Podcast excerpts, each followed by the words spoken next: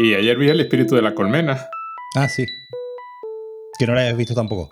No la había visto tampoco. Es curioso que Víctor Erice... El sol del membrillo y ya terminas... Eh, sí, eh, no, bueno, que, que hay la nueva. Y la nueva que estrenan la, la semana que viene, la otra. Que, que nadie se pone de acuerdo. He oído opiniones para todos los, los justos. Yo lo que leí de gente que la había visto en Cannes me gustó. Es decir, no sé ya. Yo he oído gente a la que le gustó y gente que dice es una tontería, pero como es Víctor Erice, nadie, nadie se atreve a decirlo.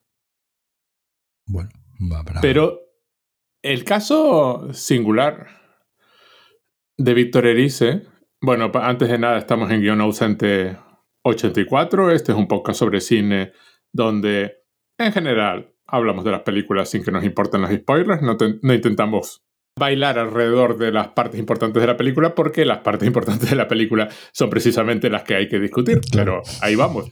Si no has visto la película de hoy, pues la puedes ver. Además está en cines y está en Flixolé, ¿no? En Flixolé y además es muy... Eh, la, la, copia de Flixolé, como siempre, es estupenda. Eh, tiene un, muy buenos transfers, con lo que se ve muy bien eh, y además es muy cortita, es decir, que dura hora, hora, y media. decir que... Además, es una película de Víctor Erice el del año 83. 83.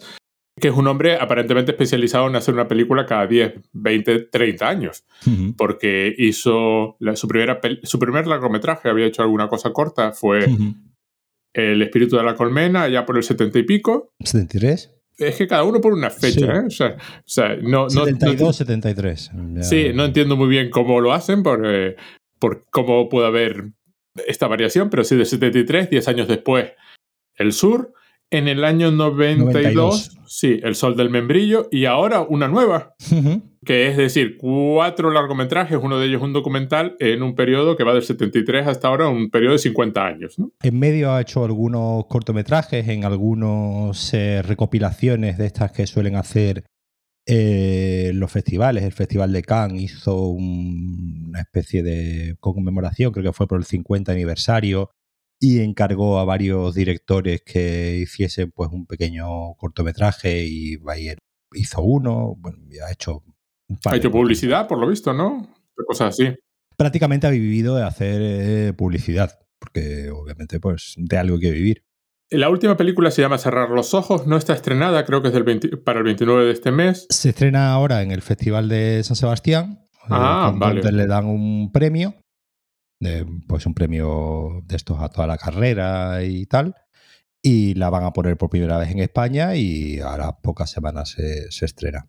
Que además es una película que dura dos horas 50 minutos, que es como una hora más de lo que suele durar una película de Victor Sí, que es el, doble de lo que dura el, sur, ¿no? Hay que admitir que la trama, la idea llama la atención. Un actor de cine español desaparece durante el rodaje de una película y de pronto reaparece después, mucho después. Lo cual eh, suena a Víctor Erice hablando de sí mismo, pero hmm, ya, eso lo podemos comentar. Bueno, es un señor que ha hecho muy pocas películas, cuatro si contamos la que, la que está por estrenar. Reconocidísimo. El espíritu de la colmena y el sur, por lo que estuve leyendo, bueno, ya lo sabía, pero ahora leyendo estos días, son de estas que a mucha gente, sobre todo en el panorama internacional, le hizo decir, decir el cine español Vale la pena, ¿no? Es una cosa extraordinaria de las de vamos a poner en la geografía del mapa del cine el cine español después de, Franco. Y estas son las películas. Creo, que hasta el sur tiene edición de Criterion y todo. Sí, sí, sí. Creo que las dos, ¿no? Creo que El espíritu de la colmena y las dos, ¿no? Sí, sí, sí. Sí, sí, sí. las dos. Las dos son películas, además, mm, uno entiende por qué tienen este atractivo, sobre todo el, el espíritu de la colmena, porque, por ejemplo, es una película muy, muy, muy visual de una trama muy difícil de seguir. Es decir, lo que está pasando no está claro y, como decía alguien, a veces es contradictorio. Además, de hecho, me hace gracia porque en las dos películas, tanto en el sur como en el espíritu de la colmena, la descripción de lo que sucede en la película no se corresponde con lo que tú ves en la película. La mayor parte de las veces es inferencia, que ya lo comentaremos porque a mí me parece que hay una escena genial en el sur sobre eso, sobre lo que tú ves en la película y deduces que ha tenido que pasar esto, pero la película no está mostrando necesariamente lo que dicen que pasa. Ahí hay un juego curioso. Entonces, como tiene muy poco diálogo, sobre todo el espíritu de la colmena, que tiene muy, muy, muy poco diálogo, la protagonista es una niña de 6, 7 años, que además lo, es Ana Torrent, que, luego sería una, una actriz importante y además me hizo gracia porque creo que ya ganó un premio con esta película, con lo cual imagínate, a los 7 años ganar un premio, ¿no? ¿Y qué haces después, no? Claro, llega un punto en que ya está. Por otra parte, te, ya te desentiendes, ya está, ya está hecho, no, no hace falta. Y como tiene poco diálogo, la trama es como... Eh, no hay realmente una trama así estricta, sino es una película como muy visual, pues es muy fácil de ver como obra, como arte, ¿no? Como, como experiencia, ¿no? Y algo similar sucede con El Sur, que es una película... No entiendo muy bien, supongo que porque el estreno de esta nueva ha hecho que se reestrenen las anteriores. Sí. Y como son menos el sol del membrillo, que aparentemente no han podido hacerlo. Por el, el sol, sí, ¿no? El sol, del, membrillo, sí. Que no han podido por no sé qué idea, no sé qué historia. Pero bueno, el, espíritu de la colmena y el sur. Y el sur es una película curiosa. Bueno, vamos a dejar de claro una cosa que todo el mundo comenta, pero que es absurda porque no tiene más, mayor sentido entretenerse en eso. La película era aproximadamente una hora más larga en el guion, una cosa así.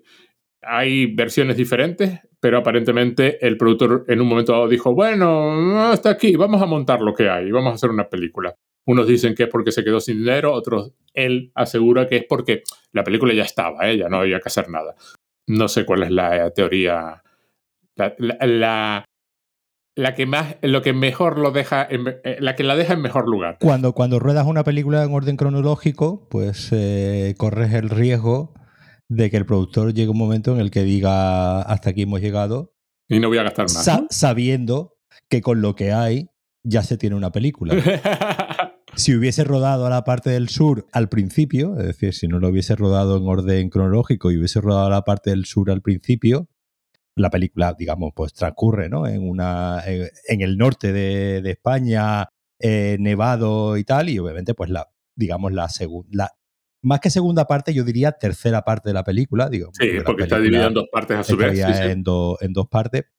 Esta tercera parte de la película, si, si, si Víctor Erice la hubiese rodado al principio, digamos, lo, lo primero, que, que, supongo que ahora pensándolo él eh, es lo que habría hecho diría para no voy a empezar por el final para que no me para que no me fastidien la, la, película pues pues habría pasado pero bueno en ese momento pues Elías Querejeta, el productor, decidió, eh, en principio por razones económicas, ¿no? Y, después porque, bueno, decía que así ya sabía que él sabía que iba a quedar eh, bien y con ese final y esa última secuencia, pues eh, la película ya estaba acabada y bueno, pues son estas cosas de, siempre de productor y, director. Elías Querejeta es uno de estos productores creativos, es uno de estos productores que... Mete mano, ¿no? Sí, pues, por ejemplo, Carlos Saura, siempre con el que eh, trabajó en toda su primera etapa, prácticamente los primeros 15 años de su carrera, prácticamente hasta el año 81, creo que, creo que fue. Todas las películas de Carlos Saura están producidas por Carlos Herejeta, por, por Elías Herejeta hasta esa, hasta esa época. Carlos Saura nunca tuvo ningún problema con, con Querejeta y, siempre, digamos, hubo un, entendimiento. Eh, aquí, pues, obviamente cada uno cuenta su película como le, como le, como le conviene y bueno, pero sí es verdad que, durante muchos años eh, Víctor Erice fue reticente a hablar del, tema, eh, tenía un poco de, digamos, de pudor, ¿no? A la hora de echarle la culpa o de, o de... Y después ya, digamos, con la vejez y en los últimos años, hace un par de años o tres, en Locarno dio una charla muy, muy extensa que está en, en YouTube. Y bueno, ahí un poco ya se, sí se despachó un poco, pues, contando un poco su, su, versión con algo de, amargura, porque bueno, siempre al final el, el, cine es lo que, lo que tiene, ¿no? Entre lo que uno quiere conseguir y lo que termina saliendo, pues muchas veces eh, eh, hay, una, hay una diferencia Lo que sí es verdad que como tú, como tú bien vas a apuntar, a nosotros como espectadores, pues al final eso nos tiene que dar un poco igual y lo que tenemos que ver es lo que ha quedado. Aquí hay una cosa, la gente, eh, por lo que estuve leyendo, sobre todo cosas de la época, que por alguna razón no es una película tan que se comente tan recientemente como por ejemplo El espíritu de la colmena, que por ejemplo tiene una, tiene una resonancia internacional en el estudio del cine mayor por lo que he podido comprobar estos días. Se quedaban colgados ante la idea de que había otra película que no fue, donde esta película, como tú has dicho, transcurre en el, en el norte, eh, eh, eh, frío, azulado, mm, y el sur es el lugar luminoso, el origen, una especie de paraíso ah, del que surgió todo esto y donde están las explicaciones de todo lo que está pasando en la película. Entonces uno piensa, vale, la película termina de fábulas, la, frase final no puede ser más contundente y el final no puede ser más, más bruto y, dejar más torrente de ideas. Y entonces la, idea, eh, la, la cuestión inicial era que la protagonista, nuestra protagonista, se iba al sur a descubrir qué había pasado, el origen de todo, ¿no? Un lugar completamente diferente al norte, al menos en su imaginación. Entonces, mucha gente se queda colgada con la idea de que perdimos una obra maestra, todavía más obra maestra, porque Víctor Erice hubiese hecho una cosa estupenda. Otra opción es que no hubiese hecho una cosa estupenda. Otra opción es, por ejemplo, toda la idea de sombra que está presente en toda la película se hubiese tenido que deshacer necesariamente, porque es parte del, de la idea de la película deshacerlo en la parte del, del sur, de la parte de luz. Entonces tú dices, a lo mejor era un tío capaz de hacer eso, es decir, pasamos de la sombra a la luz, perdemos esta coherencia de la sombra de la película tal y como existe y ganamos algo añadiendo la parte de la luz y combinándolo y jugando con eso. Hay, hay un juego, tú puedes imaginar un juego artístico ahí, pero esa película no existe y no tiene mayor sentido pensar en esa película porque nunca se hizo. Además, uno de los temas de la película que es el misterio en general que el misterio al final no se desvele por algo tan banal como, como que no, no, hubo dinero para rodar la, la, parte final, le, le, da una, una, grandeza porque, bueno, al final el misterio pues no se, no se revela. Al final sí e, e, es el truco del mago y es otra, otro de los temas también de la, de la, de la película, ¿no? El tema de la, un poco de, la, de, la, magia, ¿no? Esta, esta niña que ve a su padre como si fuese un... Un ser mitológico, como Un ser mitológico, un mago, un, hombre entre la ciencia y la magia, ¿no? Porque el, hombre es médico. Siempre entre la luz y la sombra, claro. Pero, pero a su vez, pues hace, hace cosas eh, más cercanas, pues eso, a la, a la magia, ¿no? Como esta, esta imagen del péndulo y de, y de encontrar, eh, y de encontrar eh, agua, ¿no? Un pozo de agua con un con una rama. Claro, es decir, que hubiese desvelado el truco, es decir, que hubiese desvelado cuál era, cuál era el trauma, se, apunta, se, se, pues se entiende. Hay un momento, ¿no? Que explícitamente la, el personaje de Rafaela Aparicio eh, interpretando a esta que, leyendo no, no, sabía yo que era malagueña. Eh, claro, eso, eso, acento, eso acento original, el que usa ahí. Claro, porque yo cuando la escuché, eh, la, volví a escuchar, Mm, hacía poco había visto otra película también donde salía ella, de, Carlos Saura, donde tenía otro, otro acento, digamos, más, más neutro, y aquí le vi un acento andaluz muy marcado, y, no, claro, ya me quedé así un poco rayado, pues no, no, tenía, no sabía, es decir, estas cosas que no sabía, que pues la mujer, pues sí, era, era andaluza, era marbellí, y entonces, claro, estaba hablando con su acento original, porque pues, interpretaba una, a, una mujer que viene con la madre ¿no? del protagonista a, a, visitarla el día de la comunión de la, de la niña y ahí pues le, le desvela un poco que eh, su padre, pues digamos, ha, tenido, tuvo en su momento, durante la guerra, unos ideales, pues se entiende que republicanos y que el padre pues tendría unos ideales más cercanos al, al franquismo y bueno, y ahí... Es explícito, sí, sí habla de los buenos y los malos, ¿no? Eh, hace una metáfora muy, muy bonita de... Pero, pero curiosamente menciona a Franco de nombre. Sí, sí, sí, sí. Explícitamente dice cuando Franco ganó... Que es algo que, es algo que a mí me, llamó la atención porque no, no, me llama la atención ¿Hasta qué punto en esa época se hablarían esos. Bueno, el año 83 se podía. Claro, digo en el momento en el que sucede la película. Ah, no, no, no. Vamos a ver. Eh, a mí me sorprendió más en el año 73 con el espíritu de la colmena que un personaje quema una carta con un sello de Franco. Sí. Y eso en el año 73 era más complicado. y en el, en el, contexto de la película, probablemente sí, porque de puertas para adentro se decía.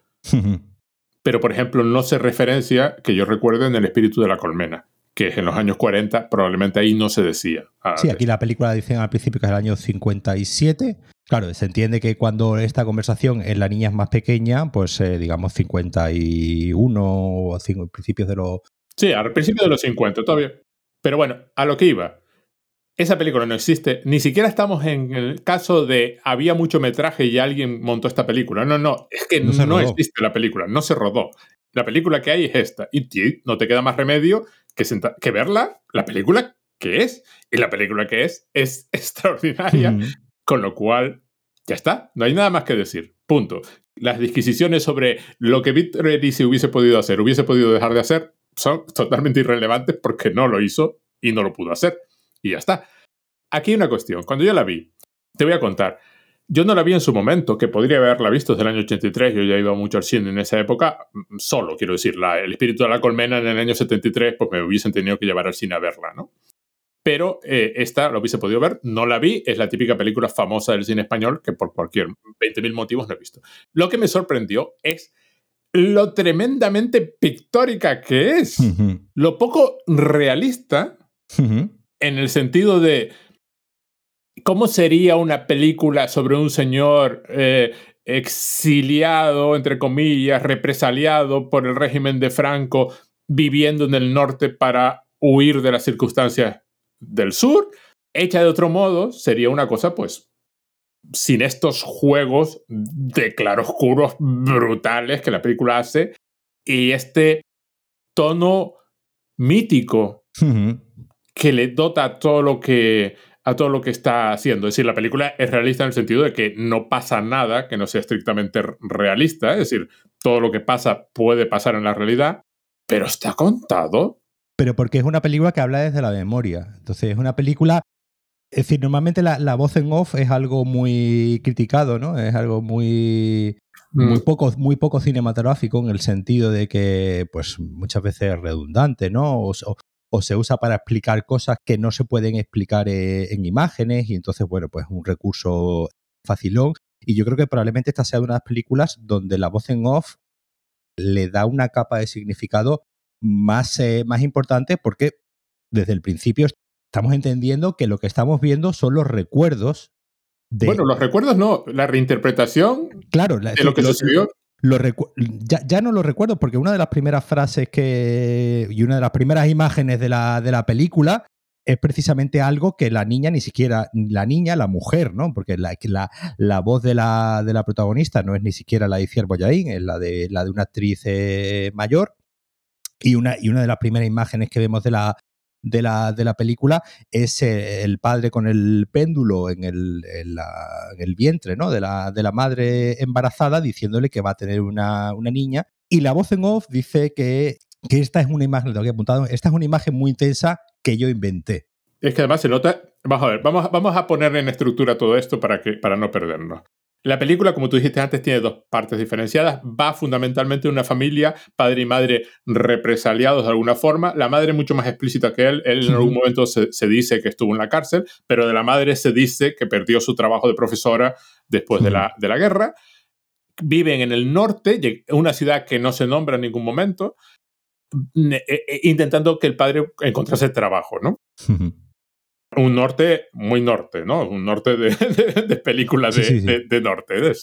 Y viven además, por si fuera poco, en una casa en las afueras, en territorio de nadie, no está ni en la ciudad ni en el campo en realidad, y la carretera al padre encima la llama la frontera.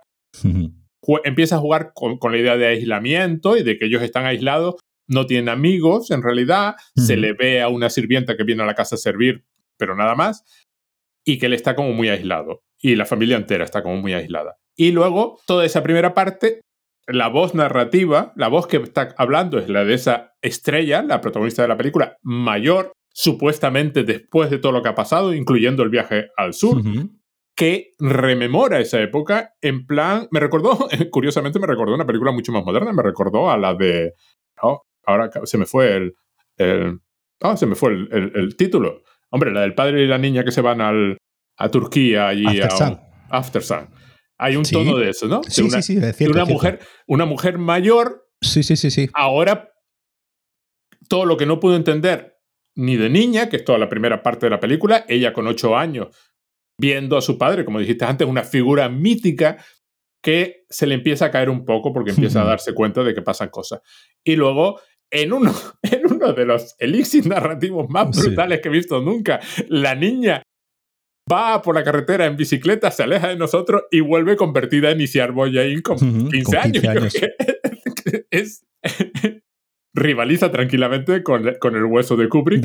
sí, sí, sí, sí. Y hecho con, pero además con una sensibilidad maravillosa. Entonces vuelve Isiar Moyain, que ya es un adolescente, y por supuesto ya no cree la dimensión mítica de su padre, pero tampoco es la persona adulta que podría entender otros aspectos de la realidad, que es la que está narrando la película.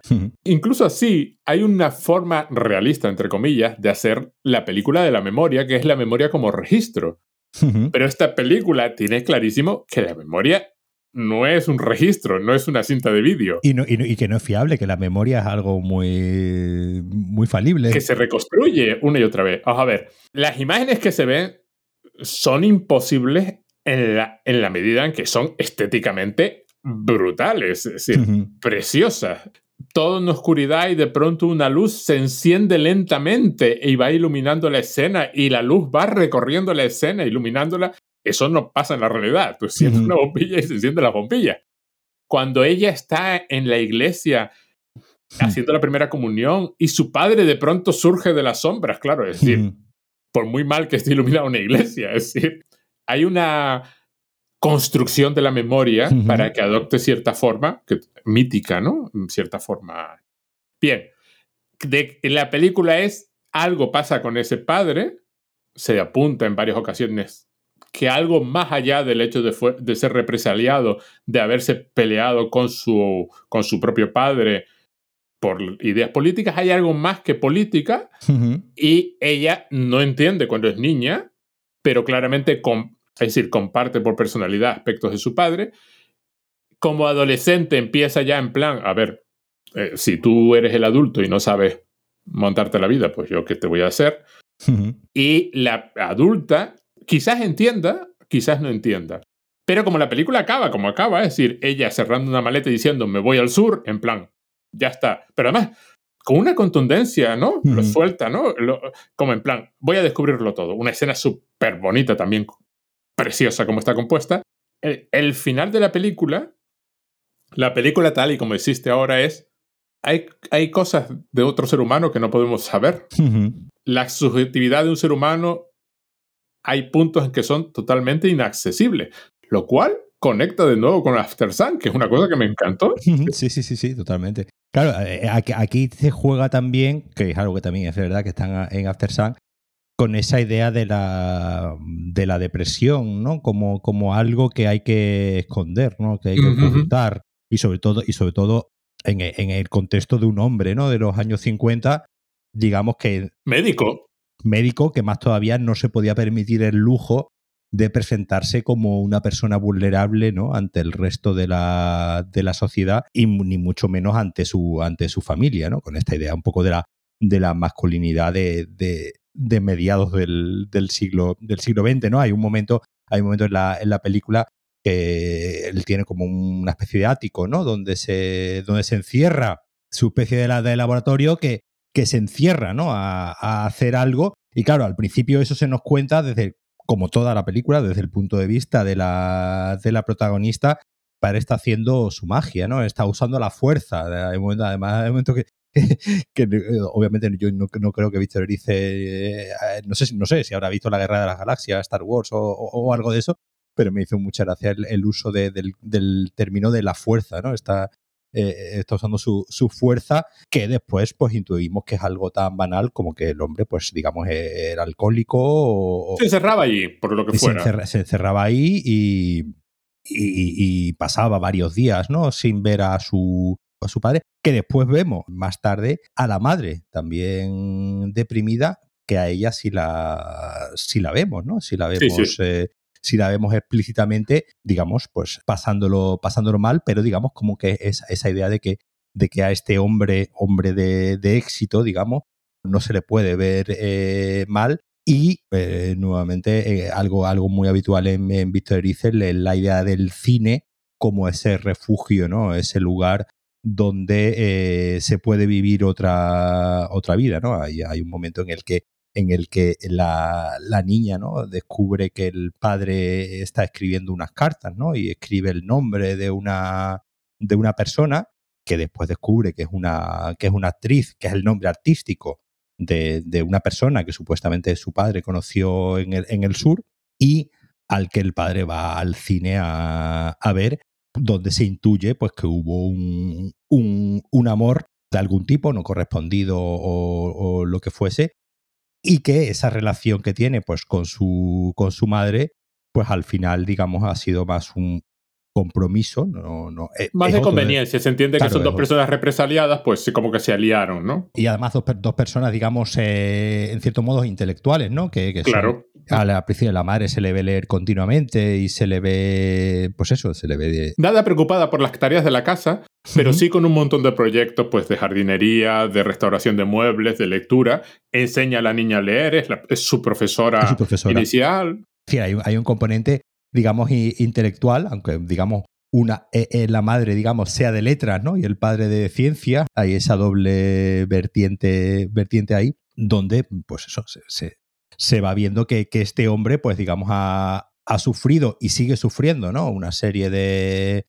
bajones anímicos o, depresiones directamente que siempre pues están en off y siempre están ocultadas al resto de la familia. Incluso se ve, ¿no? En su relación con, su madre, ¿no? Cuando, cuando, llega, cuando llega la madre, que la, la primera persona a la que, a la que saluda, al personaje de Rafael Aparicio, ¿no? Que es una, que es una tía, que por cierto, por cierto, que está genial. Sí, sí, sí, sí, sí, sí, Es, una, es espectacular. Sí, tiene, una, tiene una, una, presencia y una, y una realidad, ¿no? A la hora de, de, de, es Increíble lo de esa mujer, sí, sí. Y, Porque además es la típica siempre has visto en papeles cómicos, sobre todo. Sí, claro. Que es la, es la, mala suerte de muchos actores españoles, que claro, por supuesto, el tipo de cine que se podía hacer con más facilidad al cómico. Y Rafael Aparicio es una mujer que te puede pasar desapercibida hasta que ves una cosa así, que, que no es estrictamente serio.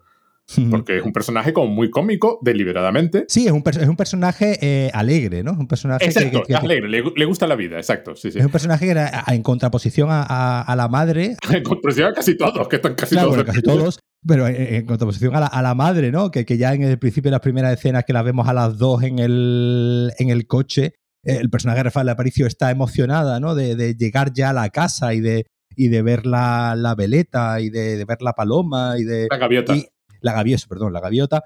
Y la madre le dice, ay, esta mujer, eh, la, bulla que lía, que es una palabra muy... una palabra muy, muy andaluza, la, la, bulla que está liando, ¿no? Y la, y la, y la propia madre, digamos, se, se, se, se un poco casi que se molesta de que la mujer sea tan expansiva a la hora, ¿no? De, de alegrarse de haber llegado allí. Curiosamente, la madre de él tiene un carácter más del norte. sí. Que, que, el carácter que supuestamente le correspondería. Bueno, vamos a, vamos así un poquito, volvemos a la estructura. Él se suicida en algún momento. O sea, la idea es que el padre muere de suicidio en algún momento. La niña, pequeña, cuando tiene unos ocho años, empieza a descubrir el nombre de esta señora, Irene Ríos creo que se llama, que es una actriz. Y además, ahí vamos a ver al padre. un detalle importante es que casi nunca le vemos hacer nada de lo que supuestamente está haciendo. Cuando él entra y se esconde ahí arriba, no vemos lo que supuestamente el uso este de su intelectualidad que, que, la niña cree que está haciendo, de su fuerza interior, de su magia. Pero es muy simpático. Cuando lo vemos, por ejemplo, de médico, no le vemos haciendo nada. No, lo vemos en un pasillo. no, coge a un señor y le dice, oh, hágale usted caso a Sor no sé qué. Lo cual es simpático porque se supone que él es anticlerical, pero ahí está con la monja y, y, pone a la monja en cargo. Es cuando supuestamente está usando sus poderes de Saori para descubrir agua, en realidad nunca le vemos descubrir agua. Sí, no, no vemos el resultado. o sea, él dice, aquí hay agua. Nunca vemos si realmente alguien excavó el pozo y encontró agua. O lo fácil que es encontrar agua en cualquier sitio de esto. Esa escena es más para verlo, la, la complicidad con la niña, que es como su ayudante, y ella está encantada de ser ayudante. Lo típico de los niños pequeños, ¿no? y pues cuentan y no sé qué, y ponen medidas, y hay un truco ahí con el péndulo.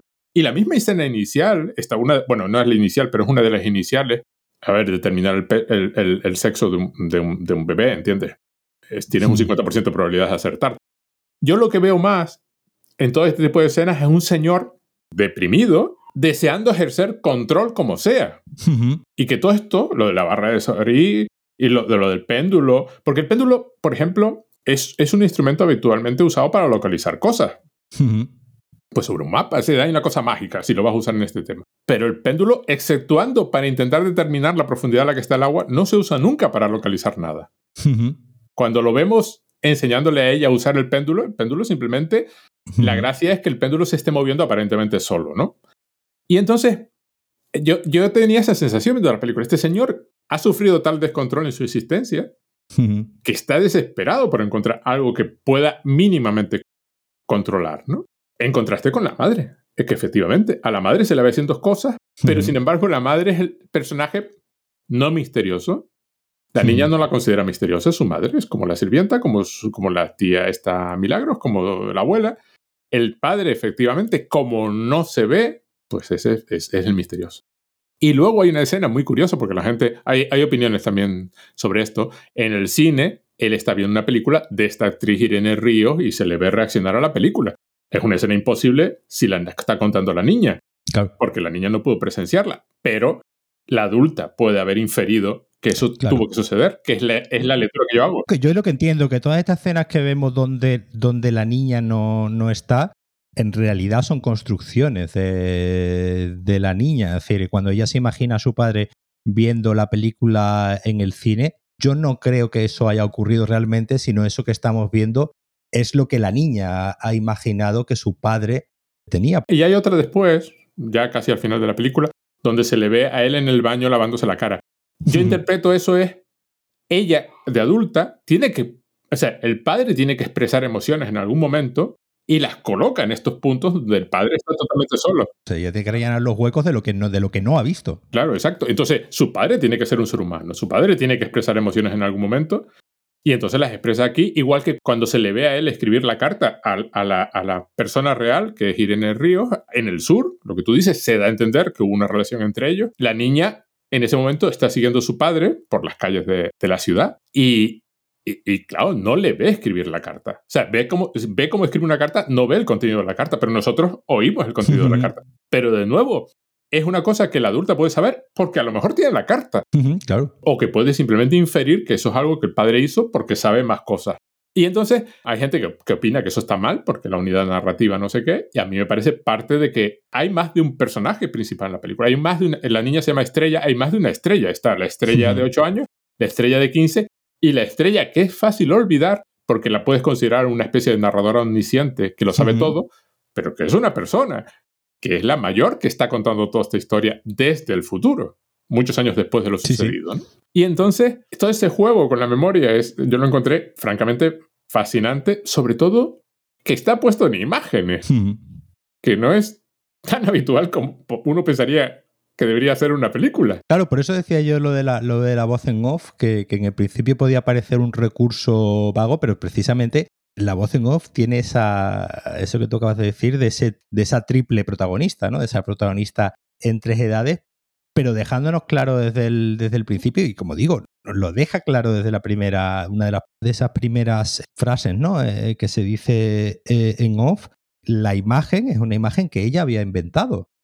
Ya desde el principio nos están diciendo que la mayoría de imágenes que vamos a ver en la película son imágenes que la, que la, la mujer la mujer que nos está narrando la, película, ha inventado y ha mediatizado, ¿no? Y, y, le ha dado un, como, como nos sucede, ¿no? A muchas de las, eh, de las cosas que nos suceden de niño, que le damos una, una grandeza y le, y le damos una, una, belleza y una importancia que a lo mejor si, tú a tu madre le cuentas una anécdota que te pasó de pequeño, tu madre te diga que eso no fue así o que no fue para tanto como en tu memoria ha ido creciendo, ¿no? Y un momento que para ti fue importante, fue relevante. A mí me ha pasado muchas veces hablando con mi, con mi, padre, ¿no? Que, le, he dicho cualquier cosa y mi padre me ha puesto cara como diciendo, pues si tú lo dices será verdad, pero vamos, para mí tampoco fue para tanto. Entonces, la idea de, la, de, cómo funciona la memoria y cómo obviamente con la, con la memoria y, obviamente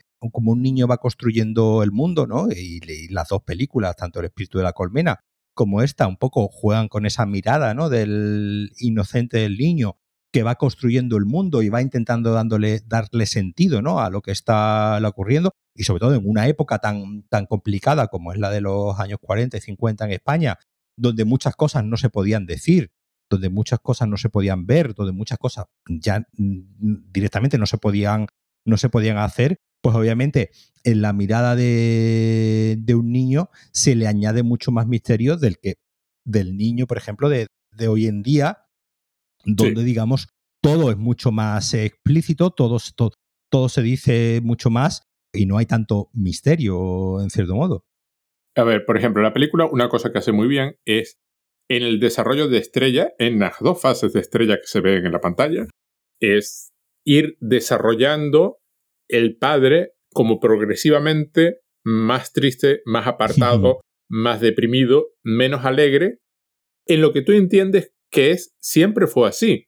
Solo que la primera veces que lo vemos en los ojos de estrella de ocho años es ella añadiendo alegría a, la relación con el padre que el padre realmente no siente y no está ahí. O sea, el padre se da a entender que el padre siempre fue así, un hombre apartado, lejano, solitario, tendiente a la depresión, sin amigos, aislado totalmente, que tiene tres o cuatro cosas en el mundo y tres o cuatro cosas que le quedaron en el sur, que pierde progresivamente a lo largo de la película, que algunas las ha perdido y otras las va perdiendo, y no sabe reaccionar a eso.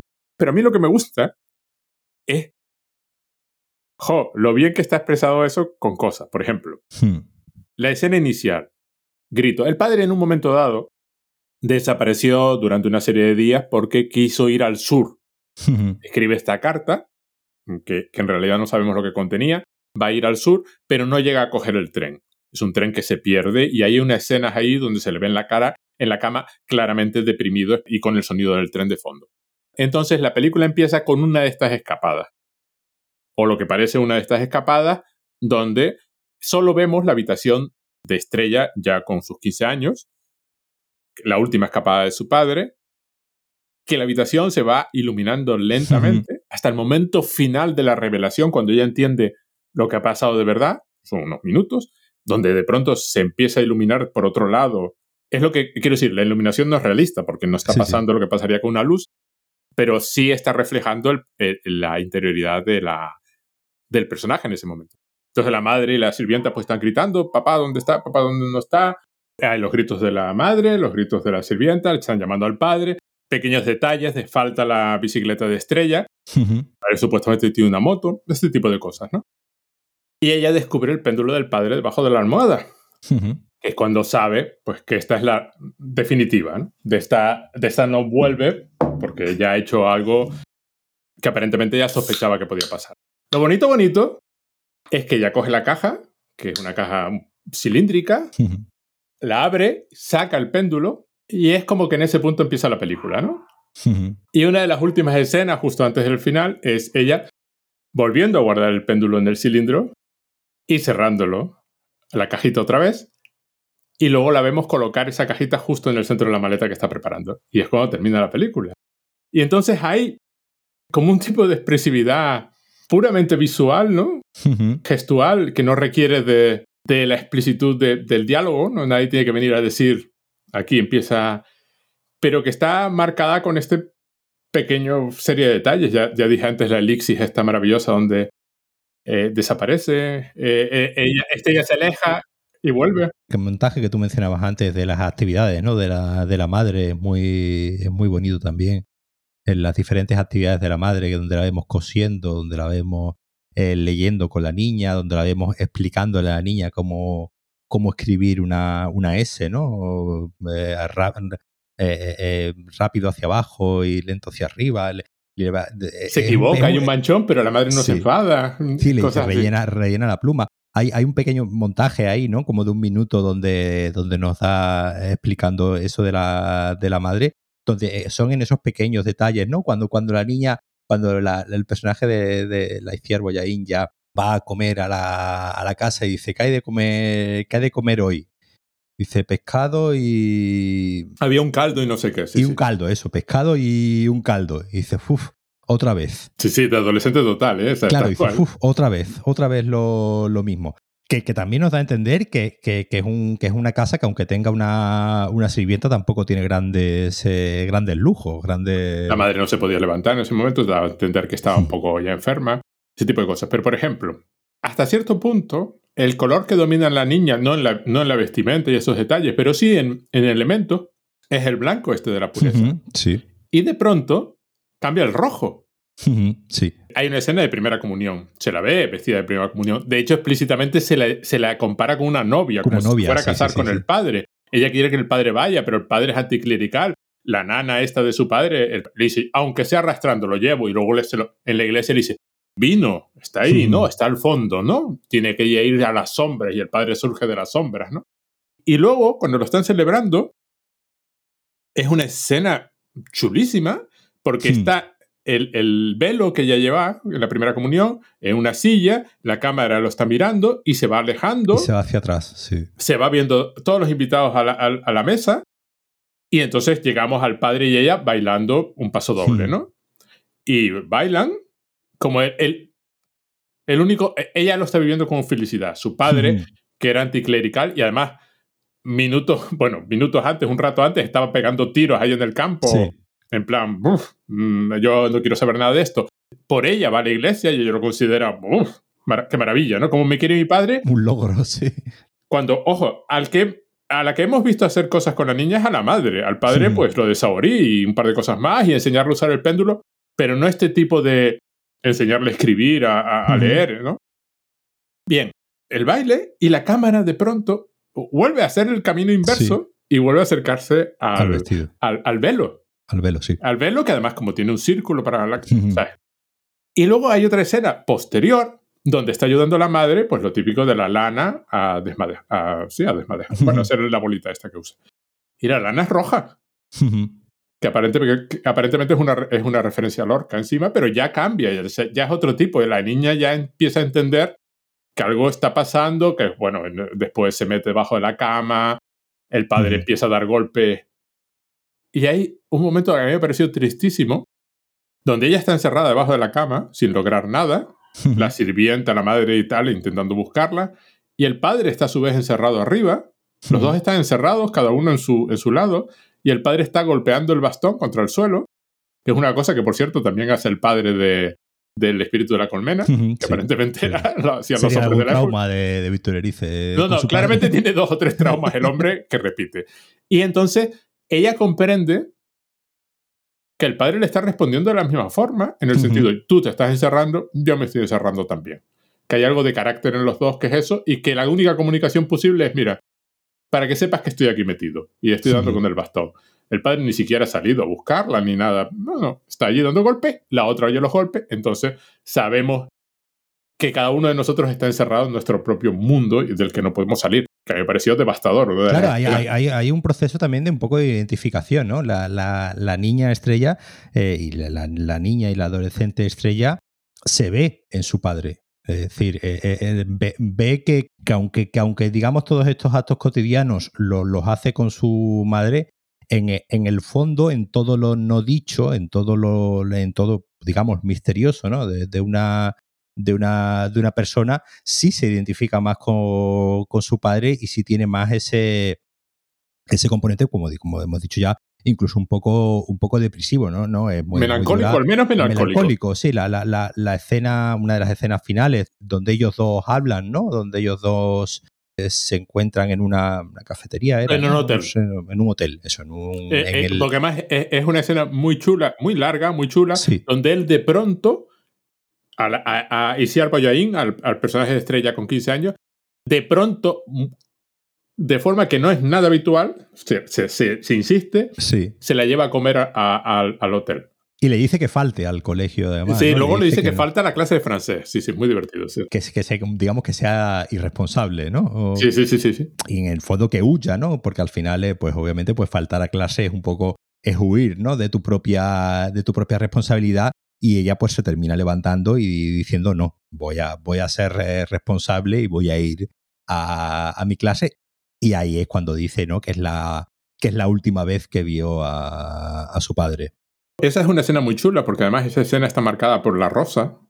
Hay una rosa que también vuelve a ser roja, que el camarero le, le regala. Pero bueno, a Isiar Boyain, es que por cierto es Isiar Boyain, que está genial también, y además jovencísima, es un bebé en esa película, claro. Yo pienso en Isiar Boyain, no pienso eh, eh, en, esta, en esta niña. Y es ya, claro, ya vemos una mujer, ya es un, adolescente.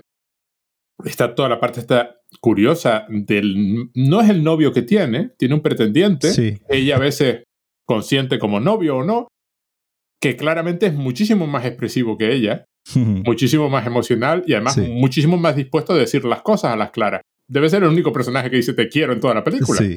y entonces, el carioco lo llama. El carioco, el carioco. Sí, sí, es una cosa. Y entonces ella, ahí es donde muestra esa frialdad, ese, esa melancolía, porque ella, bueno, tampoco, bien.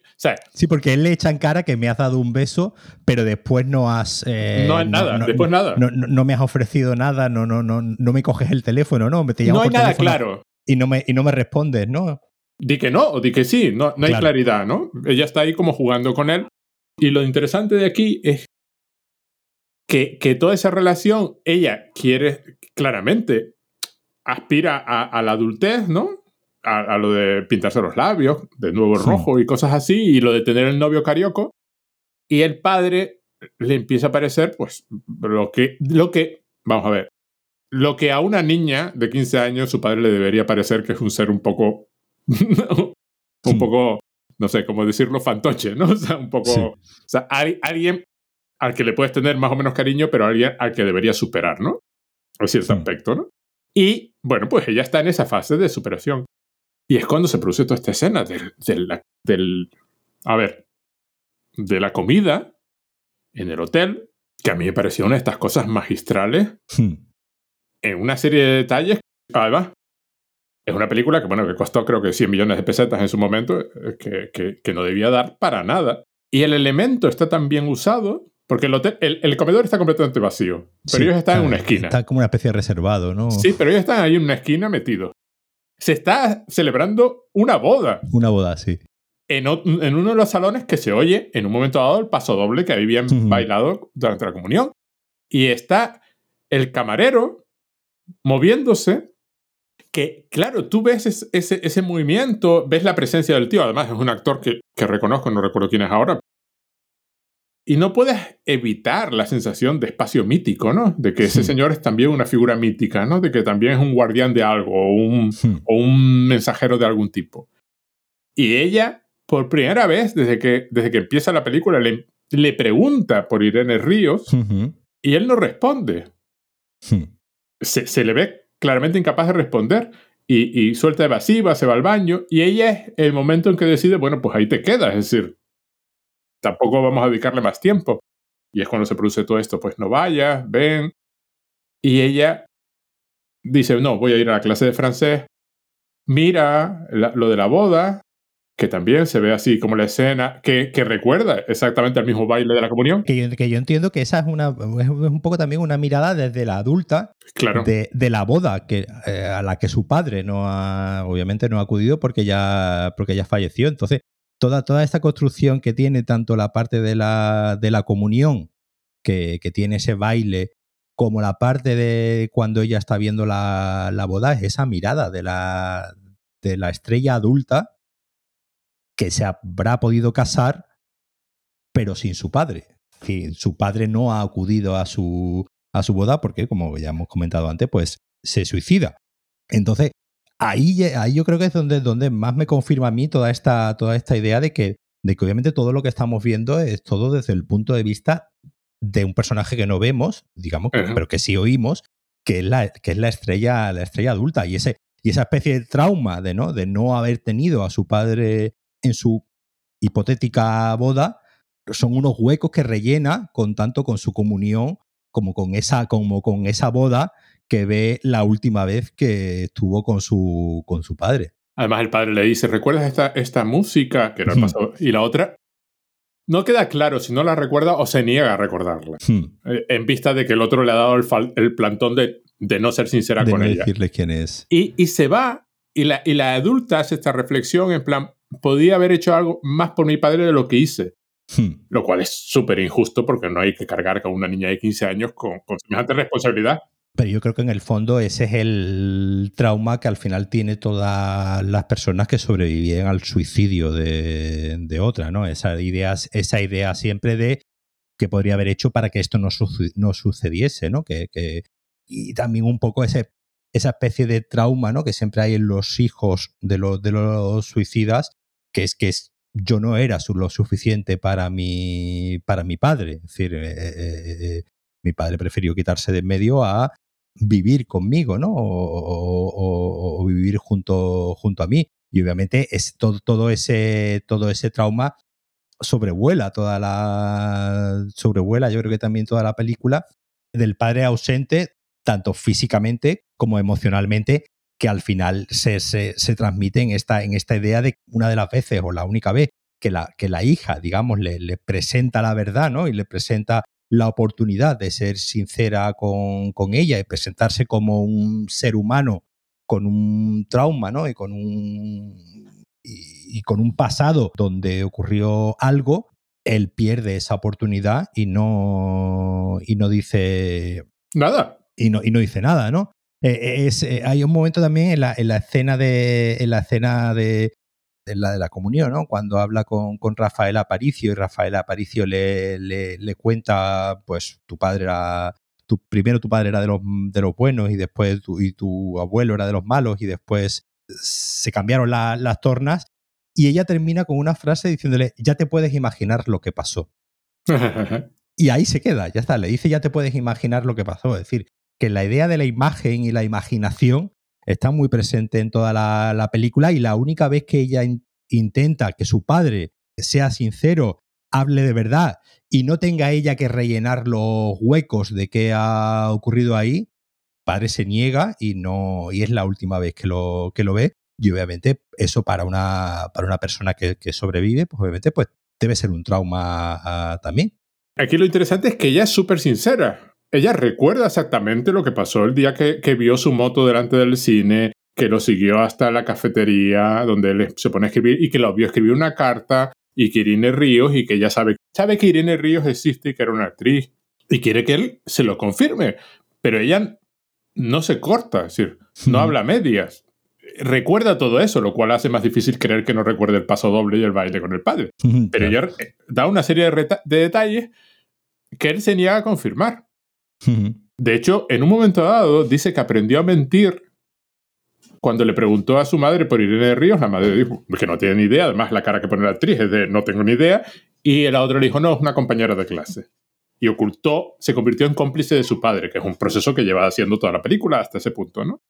Y entonces, toda esta parte a mí me encanta porque las lecturas de la época son así como un poco idípicas, de que el padre pierde el amor de su hija, pierde no sé qué, el padre es un hombre que claramente sufre y no sabe corresponder a, la oportunidad que le está dando la hija en ese momento. Y es una de las cosas que pierde es a su hija, un hombre que claramente, la película deja claro que ha perdido de todo a lo largo de su existencia. Y que algo que perdió con la, con la persona real que representa a Irene Río en el sur. Pero luego lo de la imaginación llega más lejos porque él solo expresa sus sentimientos en una escena de la película claramente inventada, donde llora en el cine al ver la imagen de cómo la actriz Irene Ríos, que realmente es la persona real con la que tal, que realmente es una, en la vida real es una actriz fallida, que hizo tres o cuatro películas y nunca más, se da a entender que probablemente por algo represaliado también, y que él, lo que se expresa, en lo que nosotros vemos, es que él de pronto no sabe distinguir la imagen cinematográfica de la, realidad. Y dice, no, como te vi morir en la pantalla, pues entonces te pregunto si estás bien. Que, que es absurdo, es más de la hija. es, más una construcción de la, de la hija, o corresponde más a lo que la hija ha estado comentando que a lo que el padre podría estar haciendo, que simplemente seguro que le... No es que le escribiera continuamente, pero la vio y le escribió. No lloró en la sala necesariamente por el tiro que le pegan al personaje, lloraría por, la, por lo perdido. Además, todo está dotado de una cosa así como mítica. el sur es un espacio mítico, ¿no? Es, no sé. El cine es la Arcadia, se llama así, literalmente Arcadia. La cafetería se llama Café Oriental. Está todo hecho como que hay un mundo al que no podemos acceder, donde si llego encontraré las respuestas. Y eso además es el final de la película, claro, es esa, ella, voy a ir al sur, porque deciden, después del suicidio de su padre, la madre está muy débil, la madre claramente, si no estaba deprimida, se deprime ahora, y ella la van a mandar al sur con su familia en el sur, y entonces es la oportunidad de descubrir las cosas. Y hace la, la maleta con una rigidez geométrica, coloca una cosa a un lado, una cosa al otro, y la cajita del péndulo en medio, y la cierra, y nos declara que va a ir al sur. Y, y, es donde la película, el cierre es tan perfecto, porque no sabes si va a espiar algo, si va a descubrir una verdad, qué, qué quiere descubrir, qué quiere, qué quiere encontrar en el sur que justifique todo lo anterior, o, que no justifique, o que explique o no explique. Y esa ambigüedad es tan maravillosa, ¿no? Claro. es esa ambigüedad, es una, una, película donde el misterio está tan presente y es tan vertebral en todos los, temas que, trata que precisamente todo esto que nos está contando durante la, película, la, estrella, la estrella adulta, no sabemos qué cosas son que, que, digamos que ha descubierto posteriormente, ¿no? Que ha descubierto en ese viaje al sur y donde ha ido. Hay un momento que, ¿no? que dice también que, el, que Irene Ríos en realidad no es el nombre real, ¿no? Que es un nombre.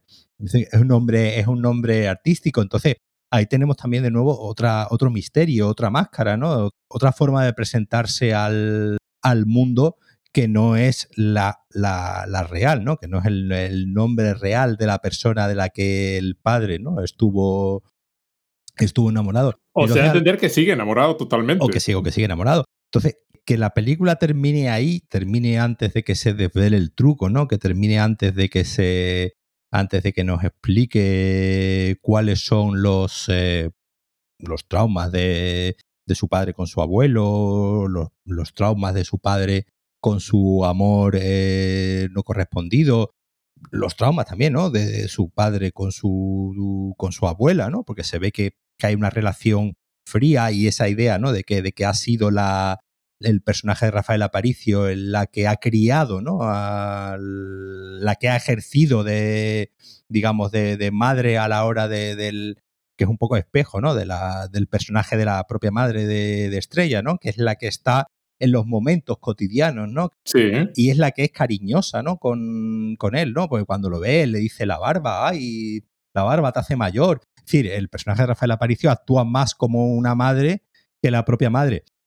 Entonces, todo, todo este, todas estas, eh, digamos, máscaras, ¿no? Que hay de en, en, los personajes, donde se supone que el personaje idealizado es el del padre, pero en realidad la que hace las labores cotidianas y la que le enseña algo tan básico como leer y escribir es la madre, forma parte de, de, esta, digamos, caja china, ¿no? Que es la, película donde, donde, hay una serie de misterios, uno escondidos dentro de, otros, y que precisamente termine en ese final ambiguo donde no sabemos cuáles son realmente los misterios, porque como, como dice el personaje de Rafael Aparicio, ya no los podemos imaginar, ya te imaginas cómo acabó todo, yo creo que es lo que le da realmente grandeza a la película. No sé hasta qué punto eh, el, eh, propio Elías Carajeta todo esto lo pensó y dijo la película está perfecta así y así se queda a pesar de, las reticencias de Víctor dice, pero sí es verdad que una vez vista, una vez terminada, como tú, como tú comentabas el otro día, no tiene uno en ningún momento la, la sensación de película inconclusa. Ese es un aspecto curioso. Porque el final es tan brutalmente potente. Porque no es un final, como otros que hemos comentado, como comentamos mi querida señorita, no es un final que te obligue a ir atrás y rehacer la película. Es un final que refuerza toda la película, lo, que la película ha contado hasta ese momento. Todo el aspecto mítico, todo el aspecto visual, todo el aspecto de separación de lugares entre norte y sur, todo lo que la película ha ido haciendo, de pronto te da un golpe final contundente. cae una barrera enorme sobre ti, cae un peso enorme y te aplasta justo al final de la película, diciendo, no, no, es que la película va de esto, como ya sabías de lo que iba. Vale, nuevamente, eh, eh, volviendo al tema de la imaginación, el sur es ese lugar imaginado. Ella nunca ha ido al sur. Ella tiene una imagen del, sur totalmente idealizada, ¿no? Hay un momento también con, el personaje de, Rafael Aparicio que le, que le dice que, que, aquí siempre hace tanto, tanto frío. Y dice, sí, sí, aquí siempre hace tanto frío. Dice, no, no, en el sur hace calor, en el sur no hace, no hace tanto frío. Es decir, algo tan, algo tan cotidiano como, como el tiempo, ¿no? Como el tiempo meteorológico para la niña es, una, es algo totalmente imaginado que un lugar donde haga calor, ¿no? Donde. Y, y, por supuesto, eh, el, el, e, esa idea de que aunque estemos en el, en el norte, la no presencia del mar, ¿no? Aunque estemos en el norte, presumiblemente, ¿no? Pues en el País Vasco o, en Asturias, en un lugar así. Pero obviamente el uso que se le da al mar en el norte no es el uso, ¿no? Que se le da, que se le da en el, en el sur, ¿no? Tú que, tú que vives en el, norte y vienes de un Tendría otras connotaciones de libertad, por ejemplo, ya el mar solo, solo por ponerlo, de apertura o de espacio de horizonte que la película no quiere tener. Claro. La película quiere tener la sensación de encierro. La ciudad está amurallada. O sea, la ciudad está cerrada, literalmente. Pero eso del espacio mítico, el sur, como cuando ella mira las postales, mira las postales de Sevilla, de los patios, de no sé qué, postal, y son además un tipo de postal deliberadamente ver, son de la época, pues yo las recuerdo, pero retro, ¿no? O sea, sí, sí, sí. pintadas, fantasiosas, un poco... Folclórica, obviamente. Muy folclórica, sí. Y luego la madre, en un momento dado, ya le pregunta a la madre si en el sur no nieva. Claro, ¿cómo es eso? O sea, ¿cómo, ¿cómo el concepto de que pueda no nevar en el sur? Y entonces el sur es este espacio, claro, lo refuerza lo del café oriental, lo de la Arcadia, ese es un paraíso, es otro mundo, es un, es, un espacio sobrenatural al que tú atraviesas. Entonces, quizás que, se, que, que, se hubiese visto el sur en la. Claro. En la película, no, no, sabemos hasta qué punto hubiese trivializado esa imagen. En la primera parte, es lo que quiero saber. Claro, el cuento no. El cuento, que es de, Laida García Morales, que creo que era la mujer de Víctor Eris en su momento, que no se publicó primero, el cuento se publicó después, por lo visto, el cuento ya va al sur, pero claro, en literatura no tiene por qué cambiar nada, aunque tú capies de espacio físico. Pero en cine... Eh, claro, yo entiendo que es imposible ir a Sevilla, cambiar de escenario y que no haya luz. claro. Entiendo que es absolutamente imposible, claro. ¿Qué iba a hacer? O sea, ¿cuál era su planteamiento? Y que a lo mejor le saldría el truco. Sí, sí, sí, claro, claro. nunca lo sabremos. Pero es que esto es tan absolutamente lo que es, ¿no? todo está al servicio de esta imagen de soledad, de reclusión, de apartado del mundo, de vivo en la frontera. Literalmente llaman a la carretera la frontera y la gaviota, que se llama la gaviota, que de nuevo revita al mar, pero no hay nada, la gaviota está ahí, o sea, que no hay mar.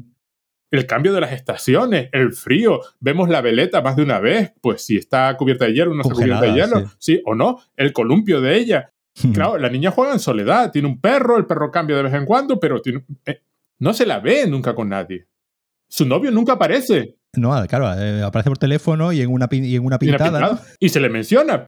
Pero ella siempre está sola. Cuando pasa, hay una escena además brutal cuando ella está recorriendo la calle y dice que se para en la, tienda de fotografía porque hay fotos pues, de gente que va a la guerra, bueno, de soldados, de matrimonios, de bodas, y la de ella. y hay una foto de ella en medio de todas estas fotos. Pero, ¿qué canta? Es única, es una foto ajena a todo el resto del escaparate. Mm.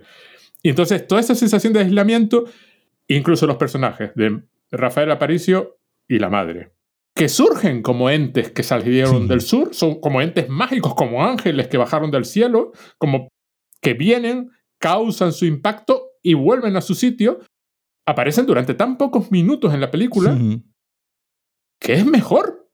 Sí, claro, dejan, una huella en, el, en la, en la en la memoria ¿no? de, la, de la niña, porque cuando la vemos el, eh, eh, cuando, cuando eso, ella, dos vienen cuando la niña va a hacer la, la, comunión, dejan una huella tan imborrable en la memoria de la niña, como, como a todos nos ha ocurrido cuando personas concretas a las que hemos visto a lo mejor un par de veces en nuestra vida, pero nos deja un, una, memoria, una memoria imborrable, eso, que uno no sabe hasta qué punto si, si ese enfrentamiento del personaje de 15 años ya eh, más cercano a, pues eso, más cercano a la mujer eh, eh, adulta, no, no, sé hasta qué punto hubiese trivializado. No creo, es decir, obviamente viniendo de Víctor Erice, no creo que hubiese trivializado absolutamente nada.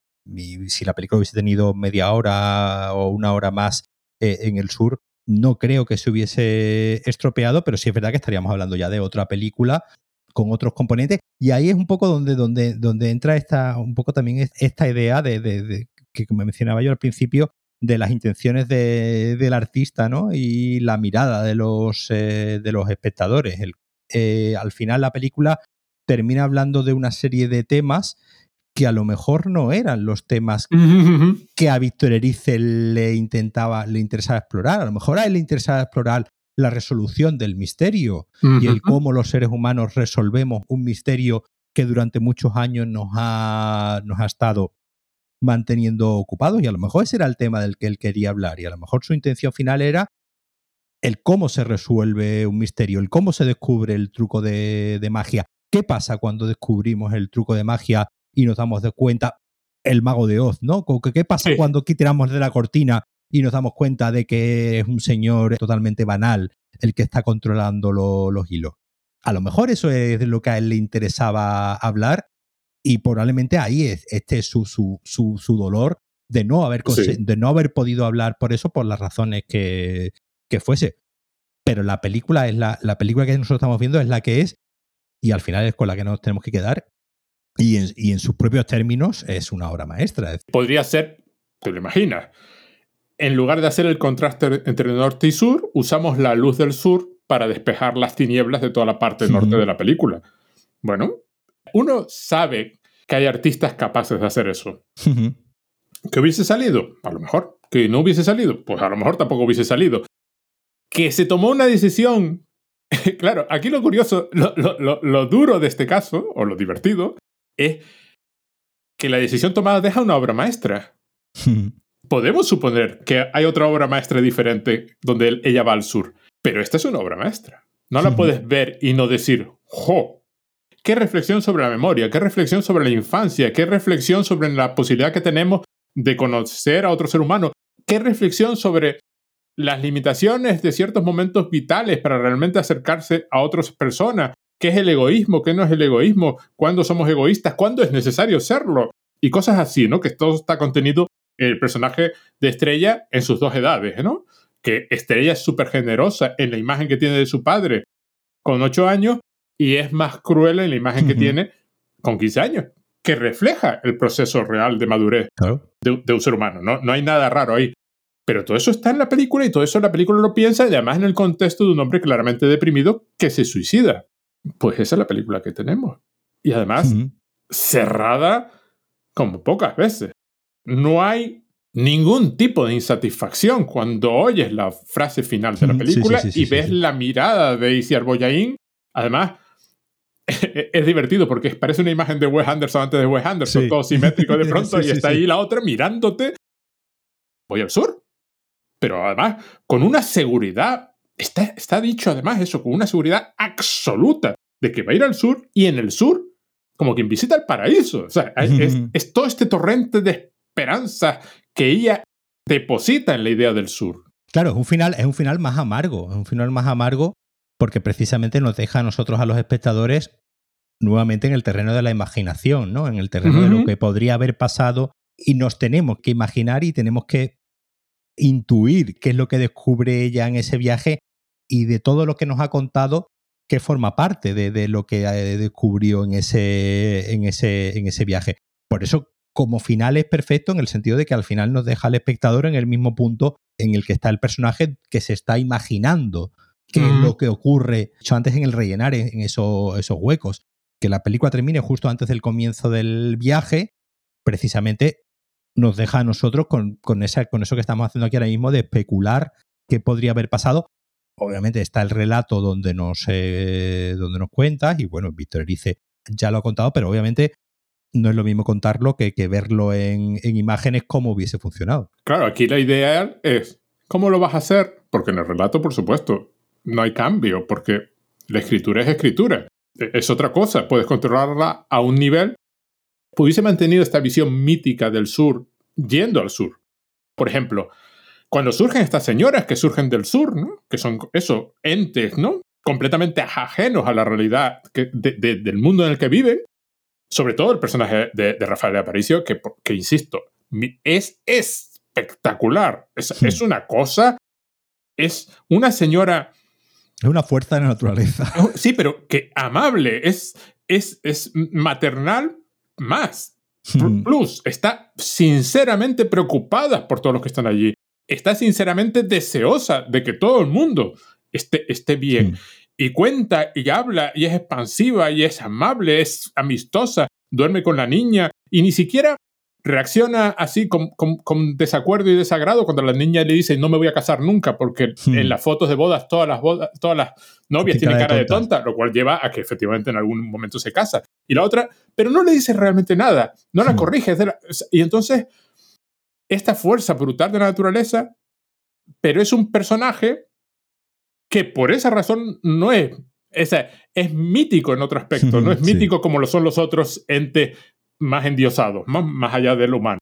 Ella es otro tipo de... Y a lo mejor hubiese salido. Hmm. Pero no es lo que tenemos. Cosas.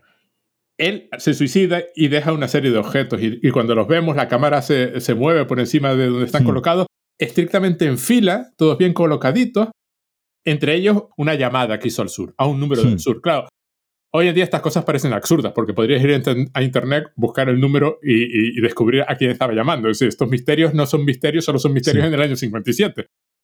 Pero esta sucesión de objetos a mí me encantó porque mucha gente, o sea, otra de las críticas que leía o de los comentarios era, claro, ¿qué es relevante, qué no es relevante en esta serie de objetos? ¿Qué nos dice esta serie de objetos? Y yo estaba viendo la película, mi sensación fue, es una serie de objetos no tiene más patrón que el que tú le quieras añadir a la serie de objetos. Algunos serán totalmente arbitrarios, algunos serán significativos, y a lo mejor los significativos no son los que te parecen a ti significativos, o, ninguno lo es. Es decir, hay ahí una especie de desafío a entiende la vida de la persona a partir de estos objetos que no dicen realmente nada. O sea, el único objeto realmente dotado de significado es el péndulo, que, que es como estéril. En realidad, el péndulo se dice que hace cosas, pero no se le ve hacerlas, ¿no? Sí, pero nuevamente volvemos a, esa idea del, recuerdo muchas veces de lo banal, ¿no? De, mm. cómo los, de cómo momentos y a todos nos pasa, ¿no? De que cuando un momento se te queda en la memoria y, eres más y tienes ya una edad y recuerdas un momento de tu niñez y dices tú, ¿por qué recuerdo estos momentos si este momento es un momento totalmente banal e intrascendente y que en realidad no tiene y, ahí un poco está también la, aleatoriedad de, la, de la memoria, que es la que va escribiendo ciertos, ciertos momentos, muchas veces banales. Y, en esta idea ¿no? que tiene toda la película entre lo, entre, entre lo banal y lo mítico, ¿no? Mm. Por ahí leía un poco una pequeña queja, ¿no? De, de, que a la madre, ¿no? Se le representa de una manera demasiado mundana, ¿no? Demasiado, demasiado banal y no, para nada. Yo creo que, que, que, precisamente eh, eh, eh, ese contraste, ¿no?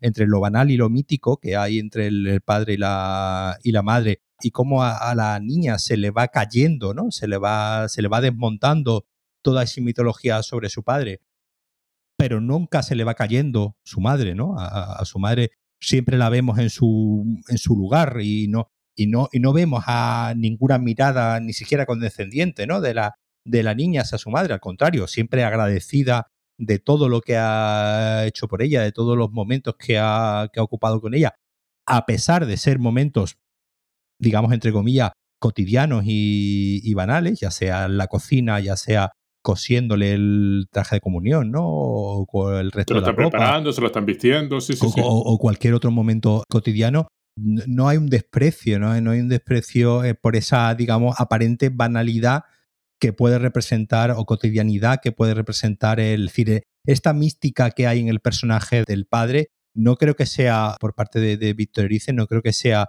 una, intención de, enaltecer ¿no? el misterio de la masculinidad eh, ni nada, sino al contrario, el, precisamente, el precisamente un poco condenar, ¿no? El cómo, el cómo a esta niña se le va desmontando este, este padre y en, esta, y en esta lucha entre la banalidad y lo mitológico, al final todo, todas esas cosas aparentemente banales son las que realmente eh, han construido la, la, niña que ella, que ella es.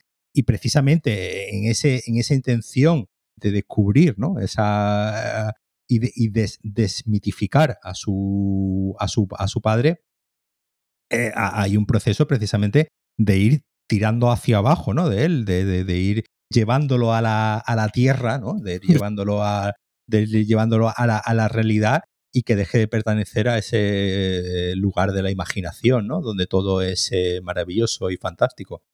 La madre es una persona. Claro. Y el padre es un ser mitológico. A la madre la vemos comportarse como una persona y sufrir como una persona. Y el padre, lo que tú dices, ese situarlo como, como ser mitológico es una crítica. Ninguna persona real es un ser mitológico. Cuando él tiene la oportunidad de mostrarse como persona, claramente quiere recuperar la relación con la hija, pero la relación era que la hija lo admiraba. Y eso no puede ser. Tu, hija no te va a admirar toda la vida. Tu hija se va a convertir en una persona que va a verte como un ser humano y va a ver todos tus defectos y tus problemas y, a lo que puedes aspirar es a que te recuerde con cariño, pero no como un dios. Pero él no sabe qué relación quiere, o no se atreve, o sí lo sabe, pero no se atreve a dar el paso de mostrarse como persona delante de la hija. Y tú ves esa escena, que es la de la, de la comida, y dices, claro, era el punto donde todo esto se hubiese solucionado. Le bastaba a él con decir, pero como no lo dice... ¿Quién era? ¿Qué era? Su hija ya es mayor, tiene 15 años, ya puede entender cosas. Pero no, no lo hace. Pero es lo que tú decías, es una crítica. Colocarlo ahí, ahí en ese pedestal. No, claro, es como lo ve una niña de 8 años.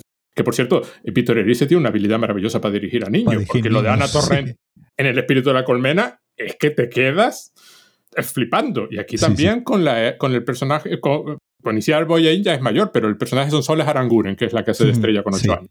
Que también es que la dirige de fábula. Entonces uno sabe muy bien que este hombre tenía una habilidad brutal. Y, y, y lo que decía, pues eso, el hombre está claramente deprimido, tiene un trauma de algún tipo y no sabe lidiar con él. Y cuando vemos toda esta serie de objetos, porque además hay como dos o tres secuencias de objetos. Cuando vemos la escena del suicidio, hay como una secuencia también de objetos que lleva él se suicida al lado de un río, los ríos que van a la mar y son metáforas de la vida, supuestamente con la escopeta, con lo cual uno dice, bueno, ¿dónde lo hizo para que no se oyese el disparo? Pero bueno, vale, porque oímos disparos. Cuando oímos los disparos se oyen, se oyen dentro de la casa. Entonces hay como una especie de secuencia que va desde su cuerpo de objetos caídos hasta la bicicleta de estrella. Él se va con la bicicleta de estrella, supongo que para no hacer ruido usando la moto, ¿no? Ahí la gente lee cosas edípicas que a mí no me parece que sean relevantes. La estrella, la, por supuesto, la bicicleta es roja. Luego volvemos a ver esos objetos como etiquetados. Hay un saco, está la, la, escopeta, está la bicicleta, como etiquetado todo, en plan, pues, o, me voy a deshacer de ello, o lo voy a mandar, o, o algo voy a hacer con ellos. Y luego la secuencia esta, donde los objetos personales ya pequeños que él dejó están como en fila, bien ordenaditos, y, y la cámara sigue una secuencia así. Entonces, no, no hay nada aquí. ¿Sabes? No hay el, el tabaco que fumaba, el teatro López, la pluma con la que escribía, el boleto este. ¿Qué, qué, ¿Qué puedes saber de una persona? O sea, tú estás mirando esos objetos, ¿qué sabes de las circunstancias del suicidio? ¿Qué sabes de, de nada por ver la serie de objetos. Hay un artista japonés que me, encanta que se llama Onkawara, que, tiene una, que tuvo, bueno, ya, falleció hace tiempo, una de sus series era pintar la fecha del día. Negro sobre blanco, una serie de capas. Y siempre me pareció simpático porque siempre me pareció un ejemplo genial de lo poco que sabes con datos. O sea, tú puedes tener un montón de datos y no saber nada realmente importante de una persona tú puedes saber exactamente porque el cuadro lo dice, la fecha, porque además si no terminaba el cuadro ese día, lo destruía, la fecha en que un Kawara pintó ese cuadro. Pero no sabes nada de un Kawara. sabes que era un señor con la paciencia como para dedicar cinco horas a pintar un cuadro con solo la fecha en blanco sobre negro. Pero no sabes nada más de él. Y aquí pasa un poco lo mismo, ¿no? Tienes muchos datos, ves lo que había alrededor del cuerpo, ves lo que el hombre tenía en sus objetos personales, ves los objetos ordenados, sigues sin saber nada de él. El misterio sigue ahí. No importa las imágenes que la película te presente. Y por cierto, en una de las escenas finales, el nombre de la, de la casa, la gaviota, está roto, que también me pareció un detalle visual simpático, porque además es visto y no visto. Moneda, por cierto, ah, así se ve la cara de Franco, en las monedas está la cara de hmm. Franco. Y entonces tú dices, bueno, es una película sobre la memoria. Se podía haber quedado, que es la parte hecha, hecha ¿te imaginas esta, esta película hecha por alguien más preocupado en el año 83, por alguien más preocupado por la guerra civil en sí? o por el franquismo. Es otra película. Menos interesante. Porque esta comenta todos esos temas, pero no tanto los comenta en sus detalles físicos de lo que sucedió o dejó de suceder, como en sus aspectos de influencia psíquica, ¿no?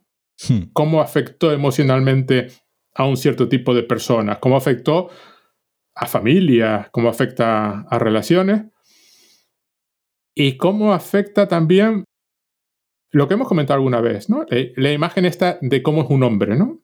Claro, sí, obviamente aquí tenemos a un, hombre de la, un hombre de la época, un hombre de la época y con todos los problemas que, ha tenido un hombre de la, un hombre de la época, problemas en el, en, el sentido, el hombre ha estado reprimido, ¿no? Eh, me refiero el hombre como, como, como concepto en toda la época franquista, en general, ¿no? En todo, en todo el mundo en esa época, pero aquí en España eh, más todavía es una generación de hombres pues que pues la expresión de sentimientos no era una, una opción, no, no se podía, ¿no?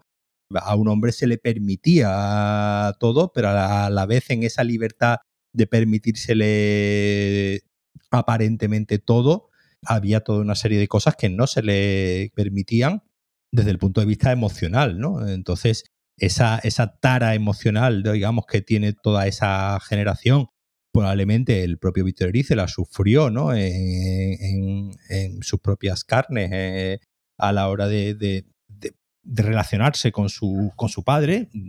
Es bastante probable, porque, porque, porque lo que digo, el, retrato, el retrato, digamos, histórico que nos da de, la masculinidad es certero, en el sentido de que, de que por desgracia, esa fue la masculinidad impuesta por el régimen, ¿no? Un hombre que tenía que dar una apariencia de, digamos, de triunfador y de...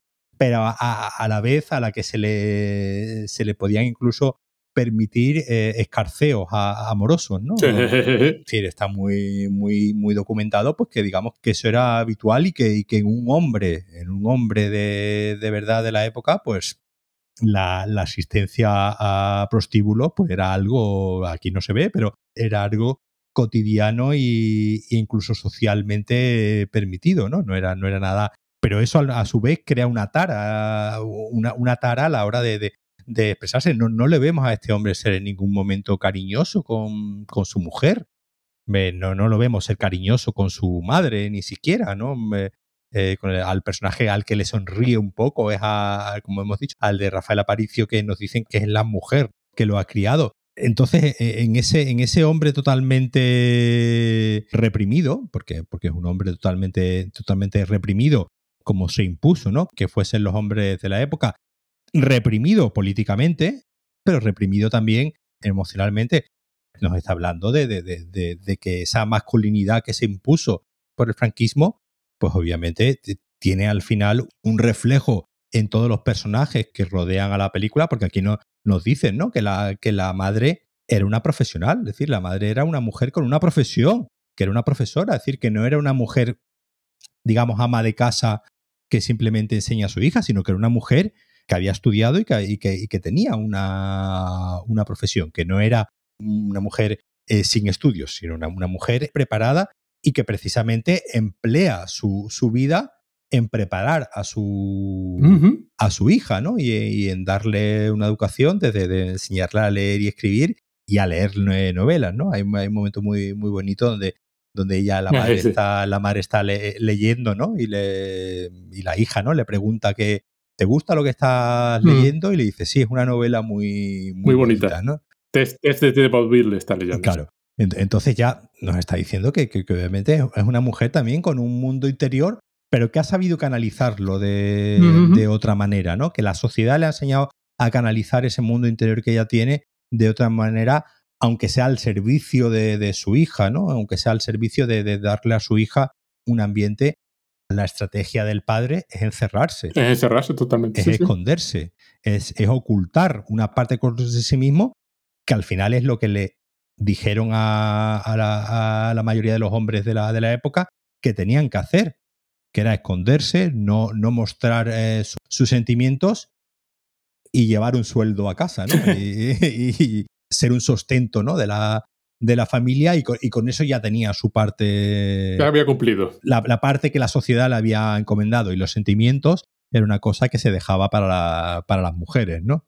A mí me encanta como la madre claramente, por ejemplo, dentro de que la situación es mala, dentro de que la sonríe mucho, por ejemplo. él, sonríe ocasionalmente, sobre todo con la niña, ¿no? O cuando le ofrece el, el cajo de naranja, ¿no? O eso quiere recordar a la niña, pero la madre la vemos sonreír mucho y la vemos, por ejemplo, con lo de sus flores y sus muebles. Es decir, ahí, dentro de que la situación es mala, pues ella está intentando hacer las cosas, bueno, pues, pues lo que se puede hacer, ¿no? Claramente, hay cosas que no puede hacer porque no se le permiten, pero dentro de la esfera privada, dentro de la casa esa en la que vive, pues privadamente. Es que, a ella la vemos hacer más cosas que a él. A él no lo vemos hacer casi nada. Es que a él no lo vemos hacer nada en la. es que de hecho, lo que te decía antes, ni siquiera lo vemos estrictamente hablando ejercer de médico. Le vemos decirle a un viejecito, sí, sí, no se preocupe, tal, se cuidará, haga lo que le dice la monja esta. Sí, sí, sí. Lo vemos ir al cine, lo vemos tal, lo vemos escribir la carta, pero nada de eso lo está haciendo por satisfacción propia, ¿no? no es una cosa que esté haciendo, oh, cómo me apetece. Ni siquiera lo de ir a, lo del tiro, lo de la escopeta. Parece más una expresión de rabia y de furia, inexpresada también, que, que, un hobby, ¿no? No, parece ser cazador porque le guste ir de porque casa. Disfrute, ¿no? Y porque vaya con los amigos. Y, no, no, no, no parece disfrutar de nada. Es un hombre claramente deprimido. Cuando se escapa para ir al sur, se deprime todavía más. Lo vemos metido en la cama, lo vemos al lado de la estación, lo llaman, le dicen, va a salir al tren y, ni se despierta.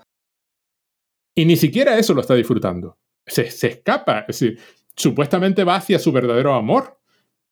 No hay ni siquiera la alegría de decir, bueno, pues por lo menos voy a hacer una cosa por mí. Hmm. No, claramente hay una cosa familiar, ¿no? La madre de él claramente es melancólica, él es claramente melancólico, y la hija si no era melancólica cuando empieza la película, se acaba volviendo melancólica.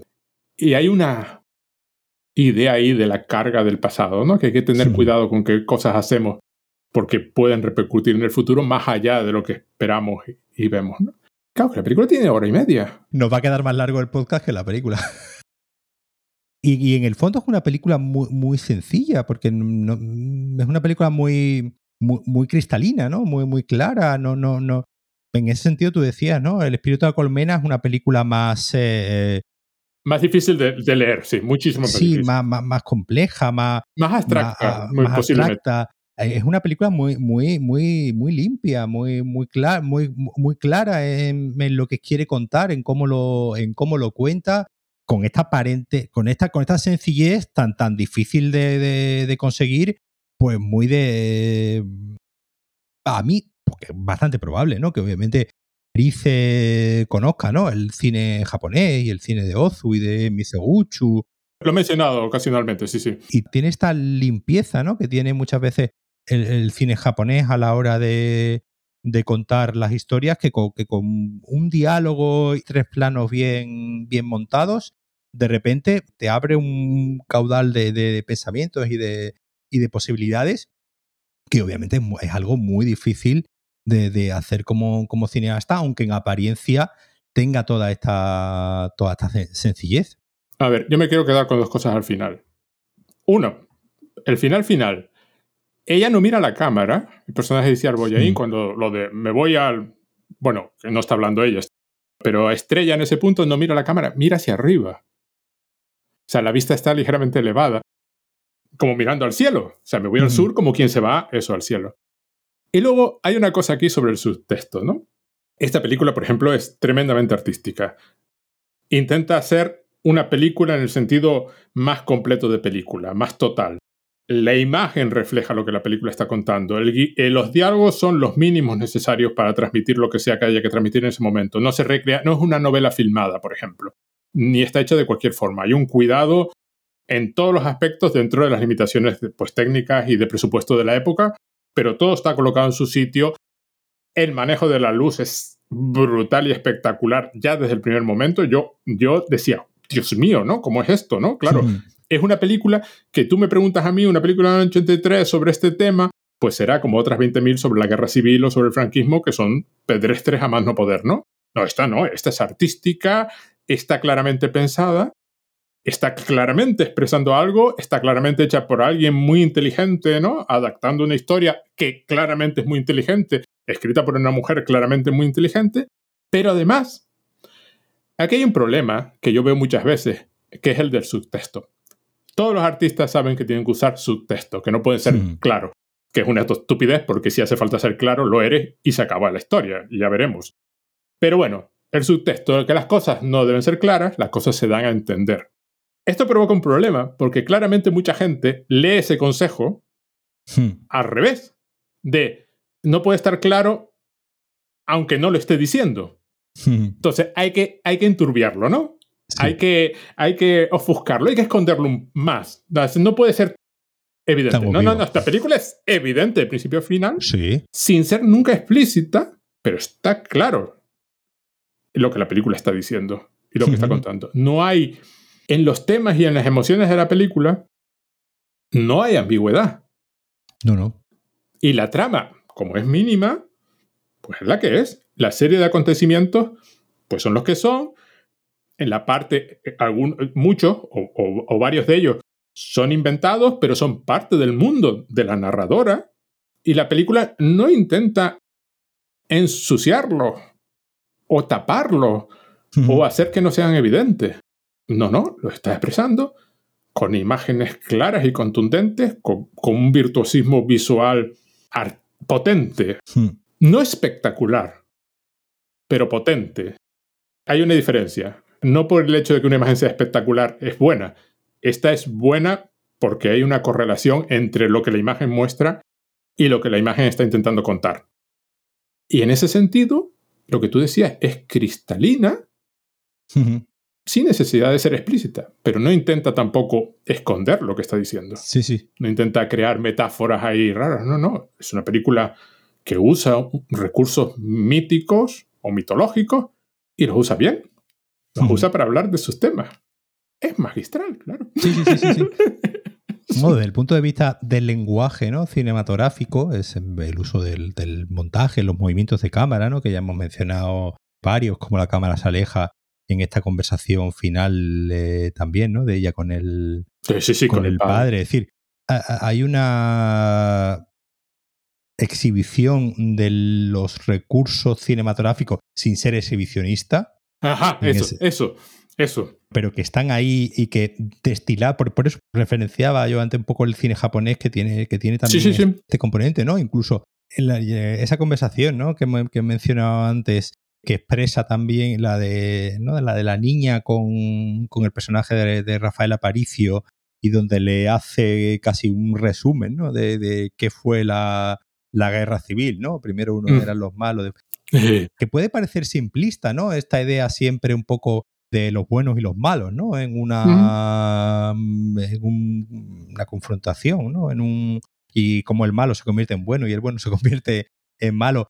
Algo que, que obviamente está explicado a una, a una niña, ¿no? Y está, y está, como hemos dicho ya, tamizado por los, por los recuerdos y cómo se le explican las cosas a, a los niños, incluso en esa, en esa aparente simplicidad que hay a la hora de explicar un conflicto, hay una complejidad por, de, por detrás, hay una complejidad de fondo, que es una complejidad que puede parecer contradictorio, ¿no? Pero que es una complejidad muy clara, es una complejidad muy, muy evidente y muy, muy bien expuesta que como, que como tú decías antes, eh, tanto el espíritu de la colmena como después eh, eh, el sol de membrillo, que es un documental, pero bueno, que es un documental sobre la creación de un cuadro, ¿no? Y sobre cómo se capta la luz de un cuadro. Es decir, es un tema mucho más incluso filosófico, ¿no? Eh, sí, sí, Es una película más, eh, precisamente más, eh, más, más metafísica, ¿no? En ese, en ese sentido.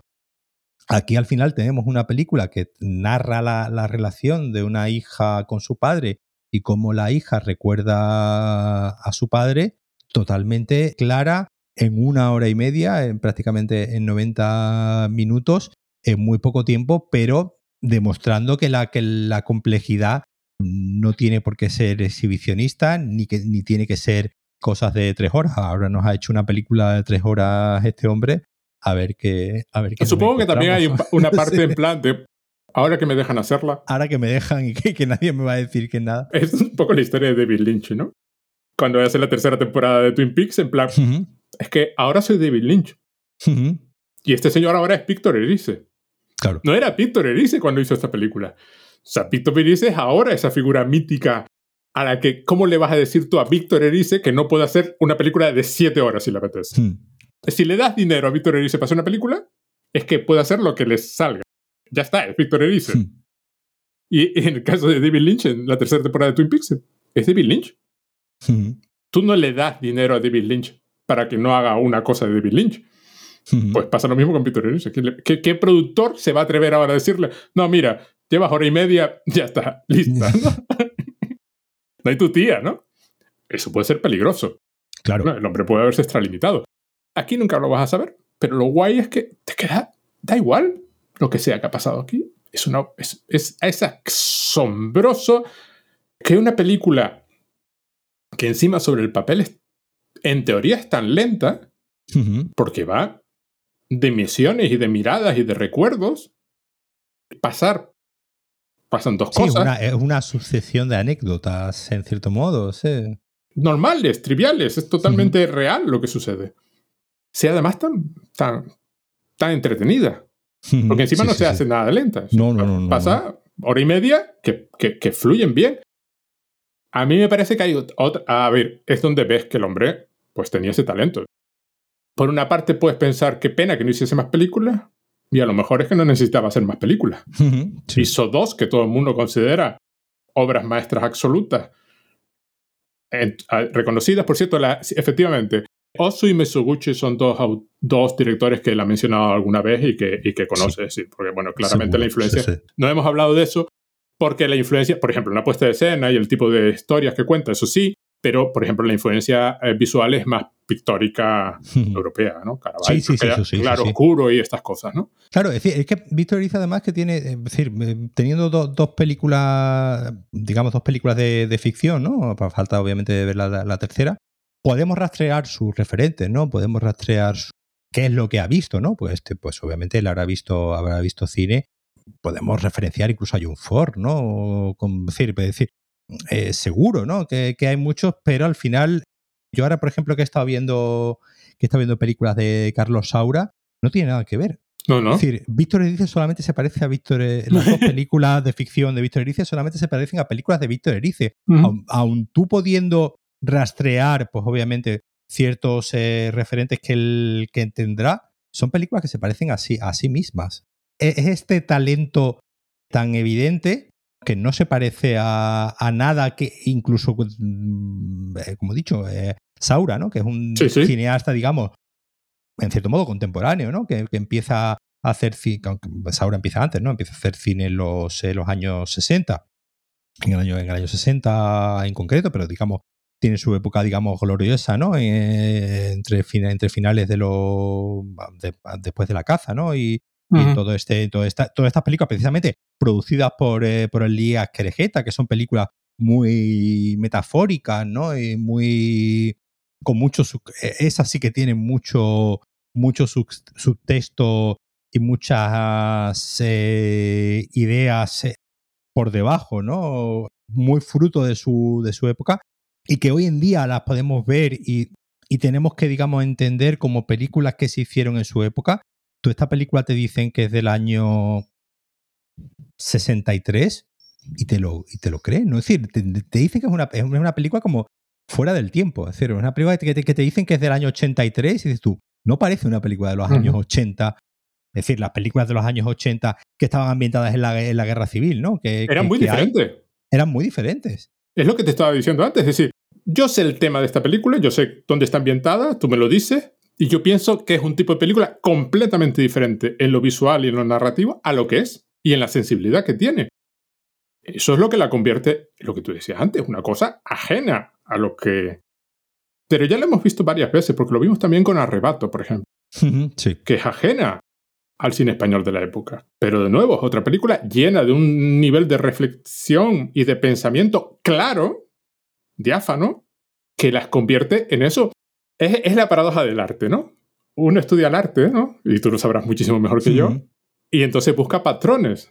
Sí, sistematiza. Sí. sí, pero en realidad las obras guay son las que se salen de los patrones. Entonces hay una paradoja con la que hay que vivir. Es irreconciliable que efectivamente podamos aquí estar hablando del lenguaje cinematográfico y lo bien que lo usa Víctor Erice, siendo consciente de que Víctor Erice se ha fabricado su propio lenguaje cinematográfico, que ya lo demostraba en la anterior, que es mucho más abstracta, mucho más en todos los aspectos, y en esta. Y entonces, podemos decir es una obra maestra del cine, pero uno de sus aspectos por lo que es una obra maestra es que no se parece. A, nada, pudiendo rastrear muchos referentes en la, en la película, que, como tú has dicho antes, eh, Erice los ha, los ha confirmado, es decir, que tampoco nos estamos marcando aquí ningún triple. Oh, no, no, no. Es que, bueno, aparte de que, por ejemplo, las referencias pictóricas son evidentes, las ves en la película y dices, bueno, ya está. No, no. Luego, lo de Ozu y tal lo puedes sospechar, Misoguchi, cine, cine japonés, pero bueno, que él la ha visto. no, no, es un, no es un director que no vea cine, todo lo contrario, es un director, es un cineasta de cine. Sí, sí, sí, Bueno, que ya se ve, porque además el cine es súper importante en las dos películas. O sea, la, propia imagen y la, relación entre la realidad y la ficción. Yo, es de estos casos, nunca sé si alegrarme de, haberla visto cuando la he visto, un señor de cincuenta y tantos años que ahora la ve y dice, uh, o haberla visto en su época con 15, 16 y no haber entendido un pijo. Tiendo a sospechar que no hubiese pasado nada. Que me hubiese pasado como. Si, lo hubieses visto con 15 o 16 años, pues ahora lo habría visto ya dos veces, por lo menos. Sí, y habría dicho. no, pero que, como me pasó con Cabeza Borradora. Sí. Que te impacta, sin saber muy bien por qué te impacta, porque tienes 15 años y no la puedes analizar, y la vuelves a ver con 50 y tantos y dices, ah, vale, era por esto. Y sigue sosteniéndose. lo que hubiese dicho probablemente ahora es: el sur se sostiene todavía mejor ahora de lo que se interpretó y se sostuvo en su época. Porque ahora para nosotros el tema explícito de la salud mental era totalmente invisible en la época, por lo que he estado leyendo. Sí, sí, claro. Ninguno, absolutamente ninguno de los comentarios de la época hace referencia a eso y se van por un rollo edípico que, tú dices, bueno. Claro, no, no, es que el padre quisiese ser un hombre misterioso, es que el hombre, el hombre estaba deprimido. Claro. y la hija mira a su padre, como miran muchas hijas a su padre, o muchos hijos a sus madres, o muchos hijos a sus padres, o lo que sea. Va más sobre la incapacidad de conectar como seres humanos o entre generaciones, de lo que puede ir. Pues, pues, sí, pues buscarle una explicación edípica, pues es fácil, porque la película también te da mucha, mucho material para eso. Pero lo de la salud mental, por ejemplo, que para nosotros en el siglo XXI es absolutamente evidente, no era evidente en la época. El, momento, ¿no? En el que le, en el que le explica lo de lo de la fuerza, ¿no? Que es una cosa que él tiene. Ahí, obviamente, está hablando de lo que está hablando. Es decir, esa fuerza que es una cosa que él tiene, no es una fuerza, es una debilidad. Es, algo, que le, es algo que le hace hundirse como, como ser humano y su estrategia es simplemente esconderse. Sí, sí, totalmente, sí, sí. Entonces, y, que lo denomine una fuerza, una fuerza que él tiene, demuestra cómo ciertas cosas se escondían y se les daba un significado literalmente opuesto al que tenía. Claro, ella además se lo está contando, se lo está explicando a la hija, en plan, no te quiero decir la verdad, pero luego la hija pregunta, ¿yo la tengo también? sí. Y claro, la madre cambia ligeramente de eh, tono y de cara, diciéndole, a lo mejor. Pero como ella realmente está hablando de otra cosa, a ese a lo mejor de pronto, bueno. Yo preferiría que no lo tuviese. Yo preferiría que no lo tuviese. Cuando aparece el personaje de, de, Rafael Aparicio, se crió con esta mujer. Pero el hombre es melancólico a, más no poder. Hay un rollo genético ahí. A pesar de haberse criado con una persona que no puede ser más expansiva de estas que piensa que no puede tener vida interior porque no le queda, todo, está, todo está fuera, eh, no, no, no, queda nada dentro porque todo sale, y él sigue siendo melancólico. O sea, este, este rollo genético, ¿no? Este rollo de, de, de, natural, es así, de esencia. Y a la padre, ¿no? Y a la madre también la vemos reprimida que, le, que como he dicho antes, le, que, que, le recrimina ¿no? al personaje de Rafael Aparicio que sea tan expansiva. sí, sí, sí. Es, es, divertidísimo esa, esa, esa, la relación entre las dos. Esa conversación que tienen las dos en el coche cuando están llegando y la otra emocionadísima, ¿no? De, de que, mira, ahí está la gaviota y ya, eh, aquí tiene que ser, ya hemos llegado. Y dice, hay que ver la bucha que está saliendo. Y cuando sale la foto de cuando visitaron Roma, se la manda mm. a la niña. Y ah, también es, es, una. De pronto vuelven a surgir, ¿no? De otro espacio mítico, de Roma, ¿no? O sea, de Roma. El viaje, ¿no? El exterior. El, claro, una niña que claramente no ha viajado nunca. Van a ver al Papa, otro personaje así como mitológico, ¿no? Y, y, y, la foto es como muy característica también, como hay una alegría en el personaje y la otra está como... como apocada, ¿no? Apocada, sí, melancólica.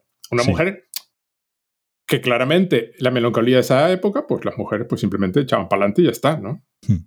Pero, pero ya te digo, a, a, mí de estas cosas, bueno, que habrá que volver a verla, claro. Sí, Igual sí, que el espíritu de la colmena, es esta que quedan. No, yo, yo, yo, yo, me alegro que hayas tenido la suerte además de verla por primera vez en el cine, ¿no? porque, uh -huh. porque, es eh, por eso, al ser una película tan, tan, tan visual, ¿no? Tan, que juega tanto además con la luz y, y la oscuridad, pues obviamente vista en un, en un, cine y si alguien tiene la oportunidad de verla en el cine, si sigue pues eso, quien tenga oportunidad de ir a verla al cine, que, le, que, lo, que lo haga porque, por eso, porque es una película que, que merece verla en pantalla grande. Y es que además, lo que tú dices, que me acabas de recordar, claro, tú estás esperando cierto tipo de película, en mi caso, pues, bueno, películas sobre esa época, ¿no? Pues ya sé, las cómo, sé cómo son las películas españolas de esa época, y de pronto te empiezan estos juegos con la luz, nada más empezar. Hmm cuando ella está en la habitación, despertando de los gritos de que su padre ha desaparecido y de pronto una luz que viene de ninguna parte ilumina el tapiz que ella tiene detrás. Y dices, claro, ya no estoy, no estoy viendo la película que creía que iba a ver. Yo creo que también por eso tiene ese. Eh, eh, es una película que obviamente internacionalmente es muy, es muy reconocida, porque más allá de, del contexto coyuntural, ¿no? histórico que tiene la, la película, que está es una película muy universal, ¿no? Por, por, eso decía yo que tiene ese rollo incluso japonés, ¿no? De estas películas de, de Ozu, de relaciones de padres e hijos, uh -huh. que por muy culturalmente alienígenas que no sea, al final las bases, la, la, la, el, el, fondo, el cimiento de las relaciones entre padres e hijos es el mismo en Japón, en España y en Kansas.